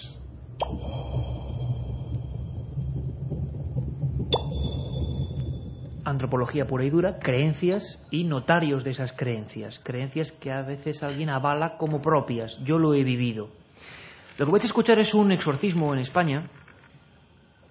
Dos veces tuve la oportunidad de estar presente allí, Carmen una de ellas, acompañándonos un psiquiatra, el doctor Gaona, porque parece mentira, pasamos de la antropología antigua, siglos, perdón, libros del siglo XVII que nos hablan de un demonio que mucha gente creía que se aparecía, era algo foráneo por ejemplo, en mitad de una corredoira, la gente creía que el diablo se aparecía, por ejemplo, vestido de gala. Muy cerca de aquí se hablaba de una figura con patas de cabra y con sombrero. Es decir, elementos, por supuesto, antropológicos, las creencias. Pero en Milenio 3 siempre tenemos la misma experiencia. Cuando ahondamos, ahondamos, ahondamos, las creencias y los mitos de repente se convierten en rotundas realidades. Por ejemplo, año 2003, la Iglesia en España todavía tiene exorcistas, ¿no, Carmen? Sí, la Iglesia en España, al igual que en todo el mundo, en Italia sobre todo hay muchísimos exorcistas, sigue teniendo pues esta figura dentro de la Iglesia porque hoy en día se siguen produciendo pues presuntos eh, endemoniados. Hay mucha gente en Madrid, pudimos asistir a uno de esos exorcismos Iker y realmente es impresionante, es impresionante la escena con la que te encuentras, que parece que te están hablando de otros siglos, del siglo XVI, XVII, y cuando vas dices, bueno, pues se siguen utilizando este tipo de ritual en España, en nuestro país.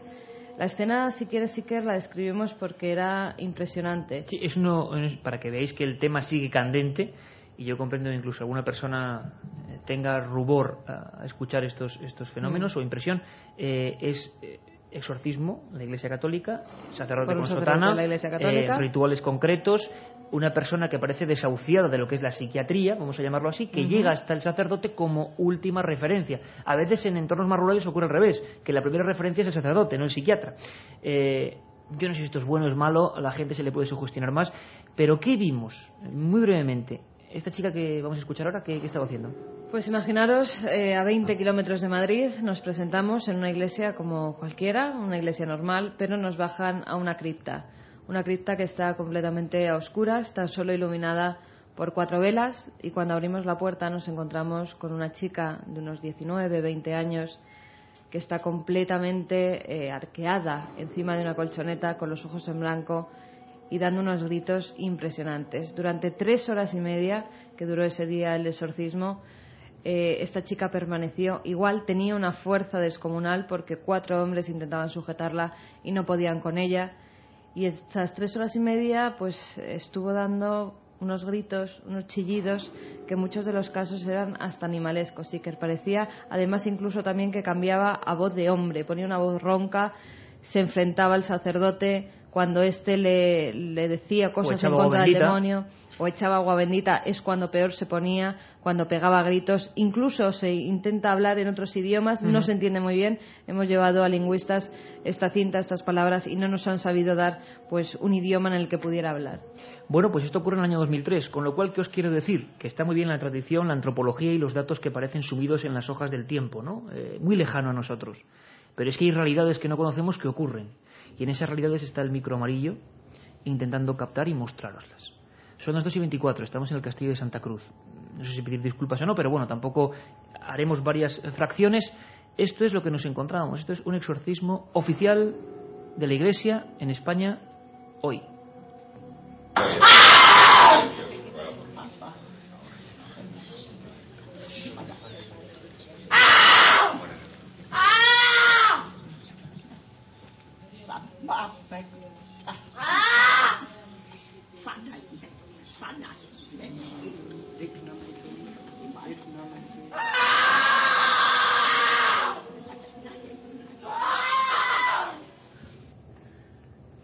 Bueno, esto es una que existe. Escuchamos las voces de algunos sacerdotes. Mm, no se puede usar esto tampoco porque luego empieza a ser muy violento. Y esta era un poco la, bienvenida ¿no? que nos encontramos siglo XXI y algo que, porque no tenían dónde acudir. Bien, en, en Galicia ha habido lugares donde estas prácticas han sido habituales, ¿no es así, Tomé? Así es. Bueno, hay un santuario muy conocido en Lalín, Pontevedra, que es el Corpiño, que todo el mundo lo conoce, ¿no? donde habitualmente van gentes ¿no? con, con este tipo de dolencia de carácter extranatural. Pero yo personalmente hace cosa de... De carácter natural para los que la sufren, ¿no? Para los que la padecen, obviamente, ¿no? Porque, bueno, yo mm, tengo que decir que, mi modesto entender, muchos de estos fenómenos responden también a niveles de conciencia eh, pues que todavía no, no- no controlamos, ¿no? Creo que está, la psiquiatría explica muchos de estos fenómenos, aunque por supuesto hay excepciones. Eh, uno de los casos que he investigado recientemente y que estoy todavía en ello es en la, en la provincia de Lugo, en el concello de Incio, me encontré una, una casa a la que le llamaban la Casa del Diablo, Casa Odemo. Y bueno, empecé a indagar ¿no? un poco ¿no? sobre tan peculiar nombre. ¿no? El caso es que al final descubrí, al hablar, porque esta casa está actualmente abandonada, pero parece ser que en su momento estuvo habitada por un pastiqueiro, ¿no? que sabes que eran personas encargadas precisamente. Pastiqueiro es el Sí. nombre, ¿no? Estaban dedicadas, eh, pues eso, en cuerpo y alma a, a los exorcismos, ¿no? y eran especialistas precisamente en quitar el- supuestamente el diablo de las personas. Entonces me he encontrado numerosos testimonios, pero desde el punto de vista tradicional hay que diferenciar lo que es el demonio, propiamente dicho, el maligno, que en gallego es el demo preto, el demo, el demo negro, el demonio negro, y luego también hay otro, otro tipo de demonios, vamos a decir, que eh, al que se le tiene más, eh, menos, menos respeto, ¿no? incluso se le, tiene una consideración menos diabólica, ¿no? que es el, el de niño, ¿no? al que se le piden pues pequeños eh, favores. ¿no? Y hay otra cosa muy interesante, es la forma de, de- de llamar al, de- al demonio, al maligno. En Galicia hay una tradición según la cual hay un libro mágico que se llama San Ciprianillo y que tiene unas, unas fórmulas determinadas y que, bueno, aquel que las sigue, pues se supone que eh, puede conseguir eh, un contrato con el diablo. De hecho, hay... Un pacto. Un pacto, exactamente. De hecho, hay investigadores que llevan buscando, eh, pues como en la novena puerta, algo parecido, pues el, el librito, ¿no? Hay quien especula que está escondido en Compostela, en la biblioteca de Compostela. ¿no? Yo personalmente estoy detrás de la pista desde hace años, pero no, no doy con él. Qué interesante. Y hay, hay muchas copias que son falsas, ¿no? Pero indudablemente... El ciprianillo. Sí. Vamos a hablar de todo eso, del demonio. Mm, Vamos a dejar que la voz de Carlos Barroso, ya no desde los acantilados, sino aquí en el castillo, nos introduzca en ese personaje que siempre causa ligero rechazo, pero también fascinación para muchos. Bueno, no en vano, Carmen, eh, las sectas satánicas en otro ambiente, en, en Turín y en, y en Milán, están dando muchísimos problemas últimamente. Y muchísimos asesinatos que están cometiendo estas sectas en nombre del diablo. La semana pasada, ¿no? Había, había varios crímenes. Vais a escuchar eh, voces de los exorcistas oficiales y los últimos que quedaban, hablándonos de cómo distinguen un endemoniado, qué pasa, qué ocurre, qué ocurría en Galicia. Vamos con Carlos.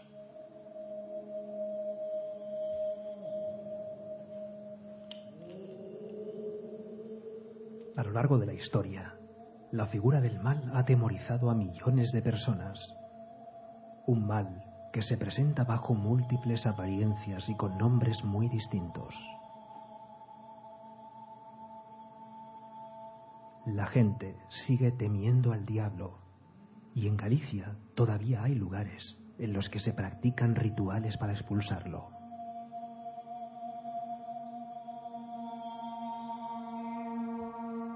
Fenómeno que no solo interesa a la Iglesia, sino también a los especialistas. Esta noche nos adentramos en este mundo de miedo y posesión.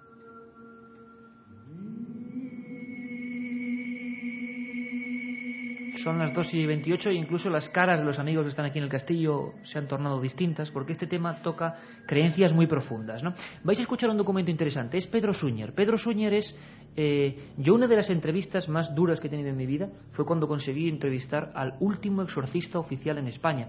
El exorcista no es una persona que pueda verlas también, es sacerdote que, que, bueno, de buena fe, eh, por amor a sus feligreses, le practica el exorcismo. Con palabras de la Biblia hay que distinguir o con el Rituale Romanum, que sería el Ujú. libro que hay que utilizar, ¿no? Y que incluso aparece en los diálogos con el supuesto demonio. Los exorcistas oficiales, los nombrados por el obispo, eh, incluso algunos de ellos también por el Vaticano, pueden utilizar ese ritual romanum, que son pues las oraciones que van contra el demonio, y luego hay sacerdotes de cualquiera de las diócesis que tenemos en España que simplemente pues para calmar a la persona que va de oficio y que se ¿no? encuentra eh, o que cree que está endemoniada, pues le lee unas oraciones que pueden ser de la Biblia.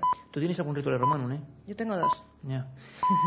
Ese libro donde todavía hoy la Iglesia Católica eh, es, es, es dogma de fe, hay que enfrentarse al maligno que tiene diversas maneras, según siempre la creencia, de presentarse. Em, Pedro Suñer es eh, el último exorcista español oficial, nombrado por el obispo.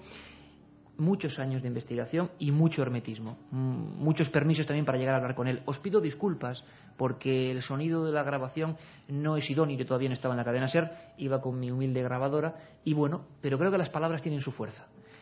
Pedro Suñer, la pregunta era, bueno, en la Catedral de Barcelona, en su habitáculo, muy cerquita, cualquiera puede ser exorcista, hablamos de hoy. Esto es en el año 2001. Escuchamos. Sacerdote que puede hacer exorcismos, luego lo explicaremos. Este último guerrero contra el demonio de la Iglesia Católica en España me contestaba así a mi pregunta de cualquiera, cualquier sacerdote puede ser periodista. Escuchamos a Pedro Suñer. Eh, de suyo cualquier sacerdote mm, sí puede ser exorcista con el nombramiento del obispo correspondiente. Eh, sí, cualquiera lo puede ser. Ahora, naturalmente, pues, eh, pues, el señor obispo procura, mm, entre los muchos sacerdotes que hay en una diócesis, escoger alguno que de alguna manera pues le merezca, le crea especialmente id- idóneo para, para esto, ¿verdad? Y entonces esto mm, ya requiere, pues, no sé, una cierta ciencia teológica, un cierto, pues, discernimiento y capacidad crítica, y, y naturalmente también espíritu de fe para ayudar. Un viaje en busca del misterio. Milenio 3. En la SER. Yo que decía Carmen en aquel momento, en aquel programa sobre exorcismos concretos en España, y casi pudiéndome la mente decía, cualquier exorcista puede ser periodista. No, hombre, hay periodistas que casi deberían ser exorcizados, ¿no? Pero realmente es, eh, menos mal que pasamos rápidamente del miedo a la... eh, menos mal eh, que, que el hombre me entendió y cualquier sacerdote puede ser exorcista, era la pregunta correcta. Por cierto, 7640, ¿no? Porque imagino que la gente quiere opinar de lo que es el Sí, diablo. 7640, ya sabéis, palabra clave, milenio, espacio y lo que vosotros queráis, que luego vendrá Katia y nos leerá pues todas las opiniones. 7640, palabra milenio, pero palabra milenio no, otras palabras hay que decirles a los endemoniados, otras palabras, otros rezos. Ahora mm, Tomé Martínez y Miguel Pedrero nos van a contar sus investigaciones personales. Eh, otras palabras de qué tipo, otros rituales de qué tipo se hacen hoy en día. Escuchamos al sacerdote José Antonio Fortea. El exorcismo. El ritual del exorcismo para la Iglesia Católica son una serie de oraciones hechas a Dios para pedir que libere a esa persona de esa influencia del demonio. Y después, en mitad de esas oraciones, sí que el sacerdote se dirige directamente al demonio ordenándole, con su poder sacerdotal, ordenándole que salga ese cuerpo. Ahí estaba el documento. Miguel Pedrero, Santuario del Corpiño. Por cierto, podemos hacer para la gente que no lo conozca. Aquí decía Tomé que todo el mundo lo conoce, pero brevemente, Carmen, ¿qué es este lugar? ¿Por qué lo estamos nombrando tanto? El santuario del Corpiño se encuentra en Lalín, Pontevedra. Es uno de los lugares a los que desde antaño acuden cientos de personas que se creen endemoniadas del megallo o ramo cativo, como también se le llama. Pero la historia religiosa del lugar se remonta a muchos siglos atrás. En el siglo VIII vivía en una cueva del monte Carrió un hombre al que sus vecinos tenían por santo. Un día apareció muerto y hallaron su cuerpo incorrupto, por lo que decidieron construir una capilla donde mantenerlo y conmemorarlo. Con el paso del tiempo el lugar quedó derruido y abandonado hasta que en el siglo XII unos pastores que pretendían resguardarse de la lluvia observaron como un gran resplandor surgía del lugar. Al acercarse, según declararon, pudieron observar a la mismísima Virgen. Desde entonces Iker se viene rindiendo culto a la Virgen del Corpiño, que según la creencia popular ejerce poderes sobrenaturales sobre locos y enfermos de Migallo. El migallo es una posesión demoníaca realizada directamente por el demonio o por una bruja. Se manifiesta con convulsiones, vómitos, retorcimientos, blasfemias y sobre todo el rechazo a todo lo sagrado. Una historia que se centra en un lugar que sigue estando activo. Miguel Pedrero, cuando antes eh, fuera de antena te preguntaba por esto sigue activo, esto sigue pasando, esto ocurre. Eh, sí. Sí, sobre todo es, es muy conocido la, la, misa o la liturgia que se hace el, al día siguiente la noche de San Juan, ¿no? Fíjate que ya que ya la fecha tiene su, su historia, ¿no? Es su connotación. Sí, sí, y es, es una, una celebración, cualquiera que haya asistido, en el que se mezcla lo pagano con lo cristiano. Y, y bueno, el sacerdote, además de, de, que es una, supuestamente, tendría que ser una celebración litúrgica de las normales, pero hay continuos llamamientos a los espíritus, se habla del demonio, se habla del mal, y allí se pueden observar entre las personas que, que abarrotan esa, esa, la, esa iglesia, eh, pues bueno, crisis nerviosas, eh, gente que se retuerce por el suelo, etcétera. Aunque bien es cierto que cada vez menos, ¿no? Y últimamente se está diciendo que esto ya está desapareciendo, desapareciendo, pero no es verdad, porque en realidad lo interesante no pasa ese día. Lo interesante pasa días antes, cuando alrededor de ese santuario hay personas que, que bueno, creen estar poseídas y el propio sacerdote del lugar practica exorcismos, ¿no? O sea, que durante precisamente no es ese día cuando se producen que se convierte en una romería, en una sino... romería, los casos más espectaculares, sino incluso días antes. Yo me acuerdo que siguiendo un caso de, de un poltergeist, una, una casa en Lalín, en el que pasaban todo tipo de sucesos, pues paraguas que se levantaban, la mesa que, que se movía, pues tuvimos la oportunidad, llegamos a, a hablar con este, con el, el, sacerdote de allí del Corpiño, porque precisamente había participado en, eh, en, un acto de limpieza de esta casa, ¿no? Fíjate que también es un acto un tanto pagano, ¿no? Que quizás... ¿Qué se hace? ¿Qué se hace? Pues, en, bueno, en realidad es, es eh, eh, decir unas palabras de la Biblia, leer algo de la Biblia, pero también hay algún tipo de otros elementos que son absolutamente eh, paganos, ¿no? Mira, incluso estoy recordando uno de los últimos casos de una, una niña, una adolescente que jugando a la Ouija... Suele pasar mucho en esa relación, niña, Ouija y luego... Sí, eso es muy peligroso y, y no se trata y es, es peligroso no precisamente por, porque pueda surgir algún fenómeno paranormal o algo así, sino porque eh, tú imagínate una niña de 14 años que, que, le dicen, como en este caso concretamente, que, que el demonio la va a poseer, pues bueno, puede entrar en un proceso mental como ocurrió y finalmente pues el demonio posee a la niña, ¿no? Y yo me acuerdo que, que los padres eh, no tenían duda de que el demonio había poseído a su hija. O sea, ella, ella lo creía ella lo creía y los padres también, ¿no? que a mí es lo que me parecía lo más grave, porque los padres, claro, pensaban como una niña normal, que siempre ha sido una niña obediente, buena y tal, y de pronto pues empieza a dar gritos, a hablar con voz ronca, a decir que Satán, si lo llevas a una iglesia, eh, se empieza a retorcer. Para ellos no cabía duda de que el, el, el mismísimo demonio había poseído a esta niña. Además, fíjate, era un poco absurdo, ridículo, porque el demonio se identificaba como demonio 666, ¿no? que ya te puede dar una indicación de que era una cuestión de, de la niña. Y estos padres llevaron a, a esta niña al, al, sacerdote del Corpiño y a otros sacerdotes para que le hicieran algún tipo de, de, rituales. Incluso parece ser que alguno de los médicos que trató a la niña se lo recomendó, no porque creyera que estuviera poseída, sino porque como eh, tanto los padres... Para aliviar su gestión, ¿no? Claro, porque tanto los padres como la niña como los familiares creían que estaba poseído, si se practicaba algún tipo de exorcismo, que al final, como decía Carmen, no sería ningún exorcismo, sino que serían unas lecturas de la Biblia y tal, pues podría pasársele eso. Además, yo me acuerdo que, que en otro programa de radio teníamos pinchada a la madre y nos estaba contando el caso y de pronto empezamos a escuchar voces por detrás que era la niña y la madre que le decía hija deja ese cuchillo hija deja ese cuchillo no y a partir de, a partir de ese momento el padre la redujo como como pudo y se la llevaron para un claro, sacerdote. ¿Y ha habido alguna vez eh, más de un crimen provocado por gente que creía estar en estado? Yo recuerdo la historia del Álvaro Rafael Bustos, que fue cantante famoso en los años 70 del grupo Trébol. Alguna gente conocerá la historia de una canción que era Carmen, precisamente, esa canción. Mm. Año 72, este hombre eh, creyó estar poseído, eh, mató a su, madre, a su padre perdón, con una estaca en el corazón, año 86 en Córdoba y en sus creencias profundas cortó los talones de lo que era su padre, le cortó los talones en vida porque creía que él era un demonio y que se iba a levantar eh, después de muerto. ¿no? Estas cosas a veces nos sobrecogen en la, en la, vida cotidiana. Volvemos de nuevo al pasado, tome si te parece. Eh, no solo se ha descrito el diablo como ese personaje, menuda descripción más, más bonita y más inquietante, ¿no? lo de que a veces el diablo, siglo XVIII, se ponía barba y tenía las, las cintas. ¿no? Bueno, pues esta otra es muy distinta y, y os va a sonar mucho. Eh, no tiene nada que ver con seres humanos. A veces el diablo en Galicia, la creencia en el diablo profunda en Galicia, aparece eh, envuelta en otros condimentos. Escuchamos, Pedro.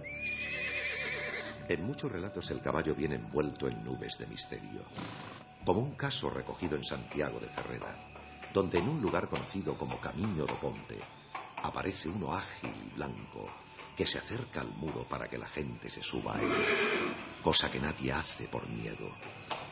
Relato parecido tienen en Congostro, donde un caballo pequeño y agraciado apareció ante una mujer indicándole con gestos que se subiese a la grupa. La mujer se negó y el animal se echó a reír, desapareciendo repentinamente, por lo cual suponen los paisanos del lugar que se trata del demonio. El demonio con diferentes disfraces, ¿eh? caballos, siempre patas de cabra. Hay un personaje peculiar que es, eh, explícanos un momento antes, Carmen, la dona eh, con patas de cabra, ¿no? Es decir, es una historia que nos suena a los investigadores porque muchas veces incluso hemos recogido historias de monjas, se hablaba por ejemplo en Extremadura, es célebre, las apariciones de monjas que, bueno, no son tales monjas. Cuando uno está muy cerca de ellas, de repente observa que tiene pies que no son humanos. En la zona de Cantabria, eh, esta leyenda parece acompañada de piernas o pies de rana, ¿no? Exactamente, dona dos pies de cabra. Se trata de un ser con forma de mujer, pero con patas de cabra. Generalmente sus apariciones vienen precedidas de un intenso olor a azufre, razón por la que se la identifica con las brujas o el diablo. Hay testimonios contemporáneos que afirman haberse encontrado con este ser. En 1979, en la localidad de Laza, dos jóvenes dijeron haberse topado con una bella mujer que se ofreció a acompañarlos. Mientras conversaban tranquilamente, comenzaron a percibir un extraño olor azufre. Aquello alertó a los chicos que inmediatamente, ya conocedores de la tradición, levantaron la falda de la mujer y vieron que no tenía pies, sino pezuñas. Espantados comenzaron a rezar y la mujer desapareció al instante. También Iker en otras localidades como Cáceres se han producido encuentros con la mujer de los pies de cabra. En 1948 un agricultor que respondía al nombre de José Pancho Campo tuvo la desgracia de toparse con el que creía que era el mismísimo demonio. El hombre se encontraba en un refugio en medio del monte, donde se resguardaba del frío nocturno. Comenzó a escuchar unas voces quejumbrosas y salió para ver si alguien se encontraba extraviado. Vio a una mujer, vestida toda de negro, como una monja la describió, y la invitó a entrar. Cuando José Pancho se encontraba azuzando el fuego de la hoguera que había encendido, se dio cuenta que la mujer no tenía pies, sino pezuñas. Aturrado, aterrado, comenzó a chillar y el ser salió corriendo del chamizo. Estado en ese cementerio porque la historia es que José Pancho Campo no es un personaje de leyenda. Murió en su cama. El equipo de producción de la cadena SER dramatizó esa historia creyendo haberse encontrado con el demonio.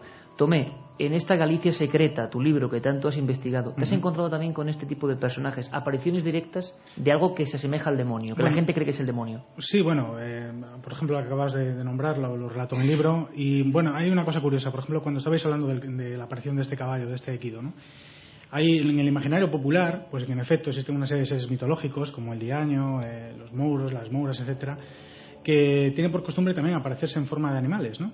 O de équidos. Normalmente estos seres eh, se dedican a lo que se denomina en gallego como falcatruadas, es decir, trastadas. ¿no? Falcatruadas. Exactamente. Entonces, bueno, son seres hasta cierto punto divertidos. Pero muchas veces eh, yo he tenido la oportunidad, por ejemplo, hace, no sé, cuatro o cinco años, ¿no? de recoger algún testimonio, muy pocos, por cierto, así contemporáneos, de gente mayor que me describía, pues, por ejemplo, que movimientos en la casa que tienen mucho más que ver con los fenómenos poltergeist, ¿no? Y ellos pues decían, no, pues es el diaño burleiro que por las noches pues no me deja dormir, este tipo de cosas. Claro, poltergeist sería diablo burlón en, en lengua sajona. ¿no? Exactamente. Entonces, bueno, respecto a la, a la interpretación que le da la gente, volvemos a lo de siempre, pues bueno, la gente lo que no conoce va acude a aquellos elementos que, que le son conocidos, ¿no? Entonces hay gente que lo interpreta con el diablo, otras, otras personas lógicamente no. ¿no?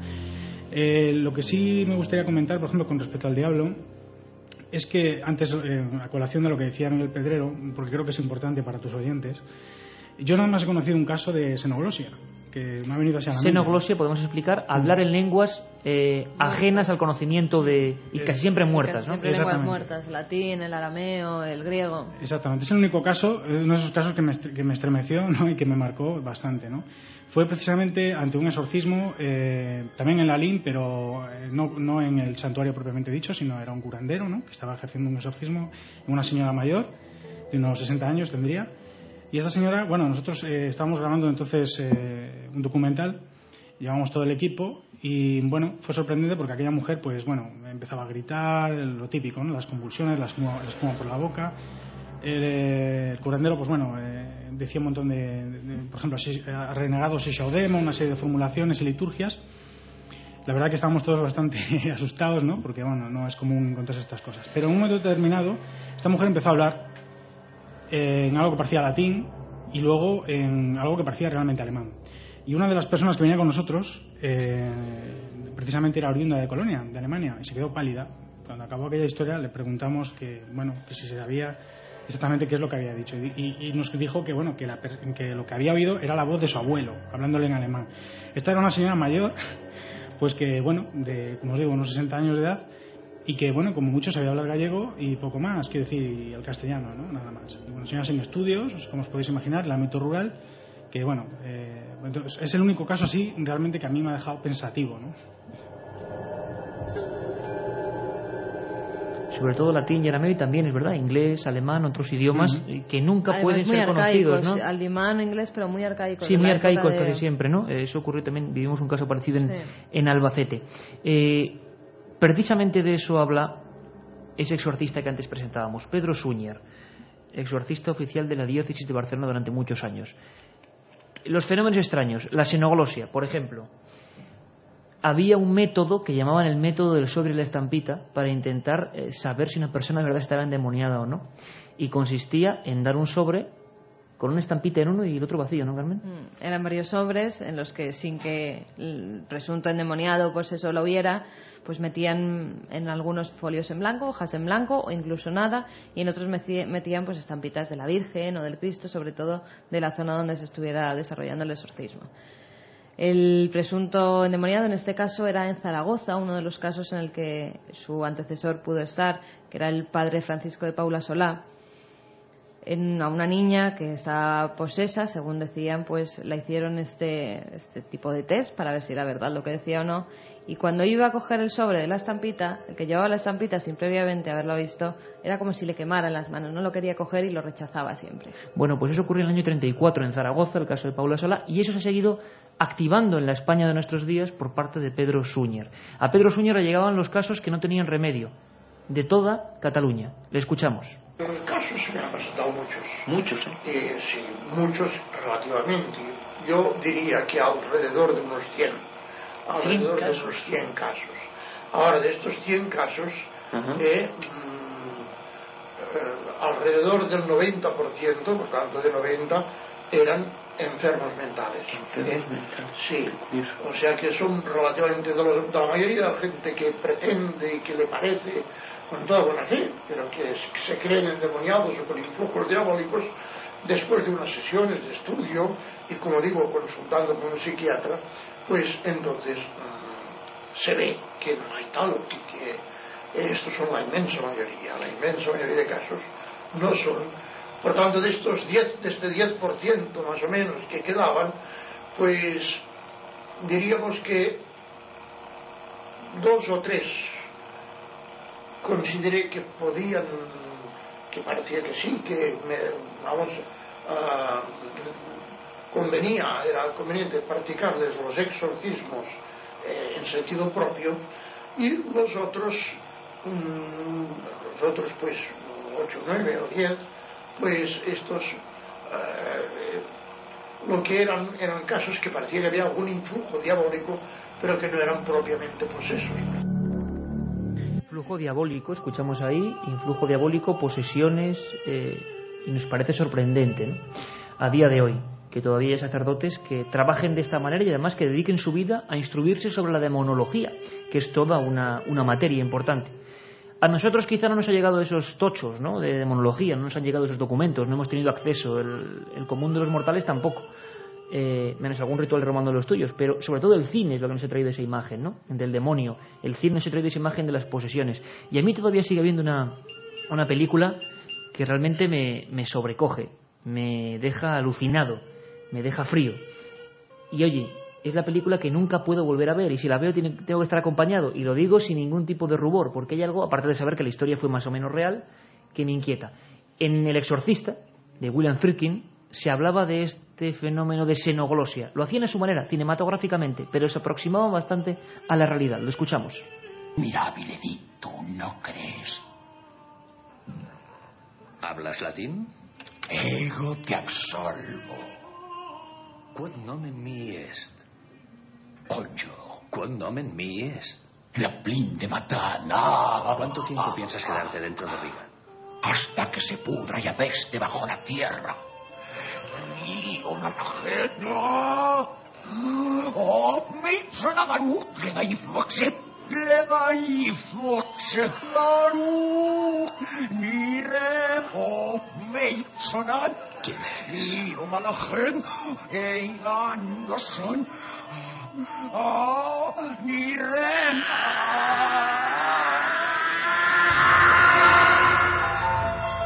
Pues esta era Reagan y lo que escuchábamos después eran las célebres campanas tubulares de, Mike Oldfield. Hablábamos de un lugar en Galicia clave, el Corpiño, y hablábamos, Carmen, de este autor, Carmelo Lisón Tolosana, que se pasó media vida allí investigando casos con nombres, apellidos y datos.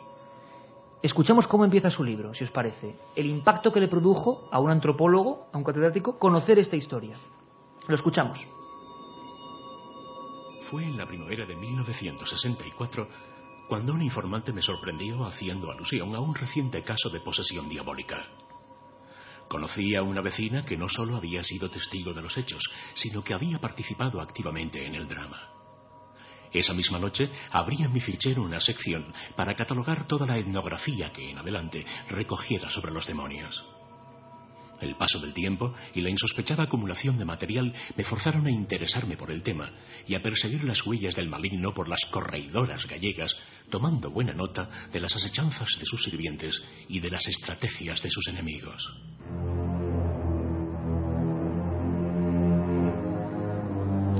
Carmelo Lisón Tolosana, que venía de Zaragoza, que ahora está en Londres eh, y que es una de las máximas autoridades europeas en antropología. Se quedó alucinado. Tomé Martínez hablaba de casos que él ha visto y ha grabado. ¿Tú tuviste la misma experiencia? ¿Has llegado a tener eh, conciencia de ese tipo de posesiones, personas que se creen endemoniadas y curanderos muy recientemente? Tú hablabas antes de un caso muy concreto, echando espuma por la boca. ¿Siempre son los mismos fenómenos, más o menos los que se repiten? Pueden ser solamente histeria o has visto algo tú con tus propios ojos que te ha sorprendido? Bueno, yo personalmente tiendo a, a pensar, al menos lo que yo he visto, que se trata de, casos de algún tipo de, de desorden mental, ¿no? Ahora, bien es cierto que se trata de desórdenes mentales muy interesantes, ¿no? Porque como también ha- an- hablaba antes Carmen de, ese exorcismo que, presenta- que presenciabais, eh, pues bueno, las personas pues parecen tener una fuerza descomunal, ¿no? De hecho, en, el Corpiño se produce un, un fenómeno curioso que a mí me gustaría eh, tener oportunidad de seguir y de hecho tengo un, un proyecto sobre eso, no voy a comentar mucho, pero creo que puede ser muy interesante, y es que, que algunas de las personas que sufren este tipo de posesiones eh, vomitan o echan por la boca una especie de bolas en las que, entre otro tipo de elementos, babas, mucosidad y cosas parecidas, pues incluso a mí me han llegado a comentar que salen lo que podrían ser pelos, ¿no? Algo que me llama mucho la atención. Eso lo hablaba el sacerdote, de, el, el exorcista del Vaticano, Gabriel Amort, hablaba que se había encontrado incluso llaves y Sí. cosas, claro, que no sabes que si previamente se han ingerido, ¿no? Claro, claro. Entonces, eh, eh, sería interesante analizar ese, ese tipo de restos, que probablemente sean eh, restos de, biológicos del cuerpo, pero a mí lo que me llama la atención es que me hablaban de pelotas, pero mismamente pelotas, eh, rodeadas de, de pelos, de grandes pelos, es decir, ¿de dónde sacas del estómago ese tipo de pelos? Los alambres, en algunas de ellas son alambres Ajá. lo que vomitan y, a- y otros son con animales. Han llegado a vomitar sapos, una especie de ranas pequeñitas. también. Vamos a escuchar a, a Pedro Suña, a ver qué nos dice él, a ver si le ha llegado hasta ese límite o no tanto. Pedro Suña, el exorcista de Barcelona. te das cuenta de que cuando le das, tú sabes cuál es, pero él no. Cuando le das donde va a estar, cuál es, que tiene una reacción negativa, y en cambio los otros no. Como si le quemara prácticamente Esto es prácticamente una reacción así, ¿no? Lo quiero y. Y, y entonces, claro, esto es un síntoma de que hay algo. Otro síntoma también muy conocido, pues es el signo de, de eh, hablar lenguas desconocidas. En Rusia, esto, pues, eh, en algún caso yo lo he percibido, en concreto en latín, que yo los exorcismos practicaba en latín. Y entonces ver que el, el otro te responde en latín, también cuando no sabe latín, ¿verdad? Eh, entonces, claro, dices, aquí hay algo. Aquí hay algo, y tanto que hay algo, porque xenoglosia en latín, y además luego me detallo el caso, sería muy largo y no tenemos tiempo, una niña de 8 años, si no recuerdo mal, en un barrio muy denigrado de, de Barcelona, hablando con él perfectamente en latín, cuando él era profesor de latín, y entendiéndose perfectamente con una niña de 8 años. Por lo tanto, ¿hasta dónde llega nuestro cerebro? ¿Qué ocurre? No querría despedirme ni despediros, amigos. Por cierto, Katy está recogiendo 7640 porque imagino que habrá mucha gente que se pregunte, ¿es, ¿es lógico creer en el diablo hoy en día? En esta sociedad tan moderna es lógico, existe su presencia, ¿no? Eh, uno de los fenómenos más eh, extraños que se han podido ver en torno a este tipo de gente es la levitación. ¿Hay algún sacerdote español que haya presenciado en un exorcismo levitación incluso? Bueno, escuchamos a José Antonio Fortea. Pero sí que hay un número pequeño de casos en que ocurren cosas más inusuales, que también aparecen en los evangelios.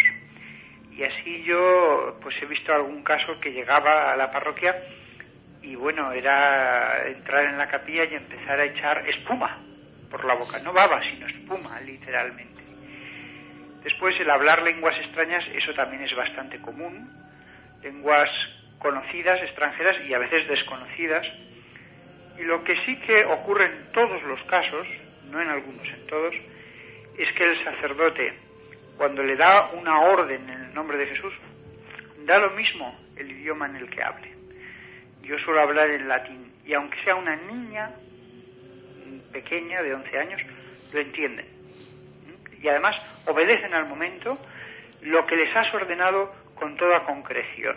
Hay casos incluso en que ocurren cosas más extrañas todavía. De las más extrañas de todas, por supuesto, es la levitación. En mi presencia ha ocurrido dos veces.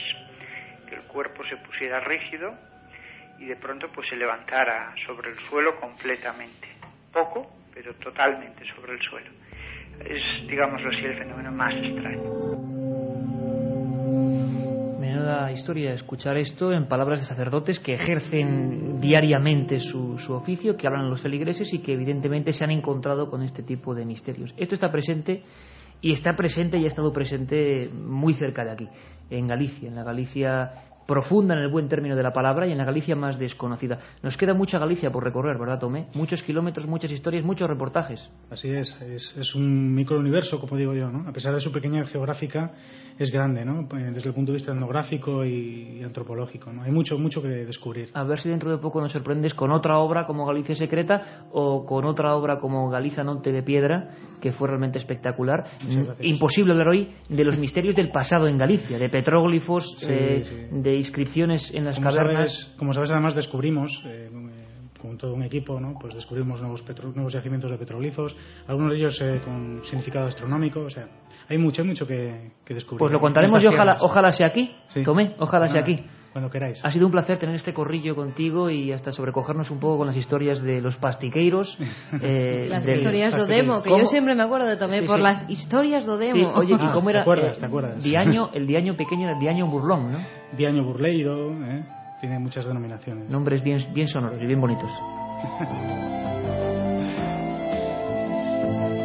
Y Miguel Pedrero, compañero, pues nada, seguiremos informando ¿no? de todo lo que ocurra a nivel ufológico, criminológico, eh, esotérico en el sentido bueno de la palabra, es decir, porque a veces pasan cosas, también en estos temas tan, tan truculentos a veces, pero que están ahí. Lo sorprendente es que en el año 2004 esto siga presente, ¿no?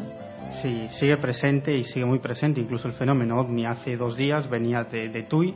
Hace Un- dos días. Dos días. Bueno, tú siempre vienes de algún caso. Sí, me suele pasar, sí. Eh, de una nueva filmación de un objeto extraño a pleno día sobre la, la ciudad de Tui, un- una localidad, un pueblo muy cercano a la frontera con Portugal. Miguel Pedrero siempre con nuevas noticias, ¿no? Siempre con nuevas Da historias. gusto contar con estos corresponsales que siempre que acudimos a ellos nos traen nuevas historias de la región en la que estén. Lo este que caso sabemos es que si algo pasa, pues ahí estaremos intentando contarlo. Y como siempre, siempre digo, vosotros aquí en el Castillo de Santa Cruz, que habéis pasado esta noche con nosotros, eh, sois los que tenéis la última palabra. nada de lo que escuchéis, nada de lo que experimentéis, pues puede estar siempre sujeto a cuestiones más o menos poco objetivas. Cada uno analiza la información que damos, los documentos. ¿Existe el demonio? No, yo creo que no lo sé, yo desde luego no lo sé. Pero ahí están los que combaten con él y combaten desde la Iglesia Católica. Y ahí están los santuarios donde se hacían las curas, decían de nueve días. Nueve días tenía que estar el poseso allí. Ha sido una aventura viajar por la Galicia insólita. Podría haber muchos más programas, con castros, con petróglifos, con ovnis, con misterios, con fauna desconocida, pero lo hemos intentado. Aquí estábamos todos, todo el equipo. Mariano Revilla, eh, Pedro Espinosa, Katia Rocha, Carmen Porter, Carlos Barroso, este que os habla, un montón, Curro Serrano, un montón de amigos dispuestos a eso, llevar el Jorge misterio. también, que nos ha estado llevando Jorge, todo Jorge. el equipo.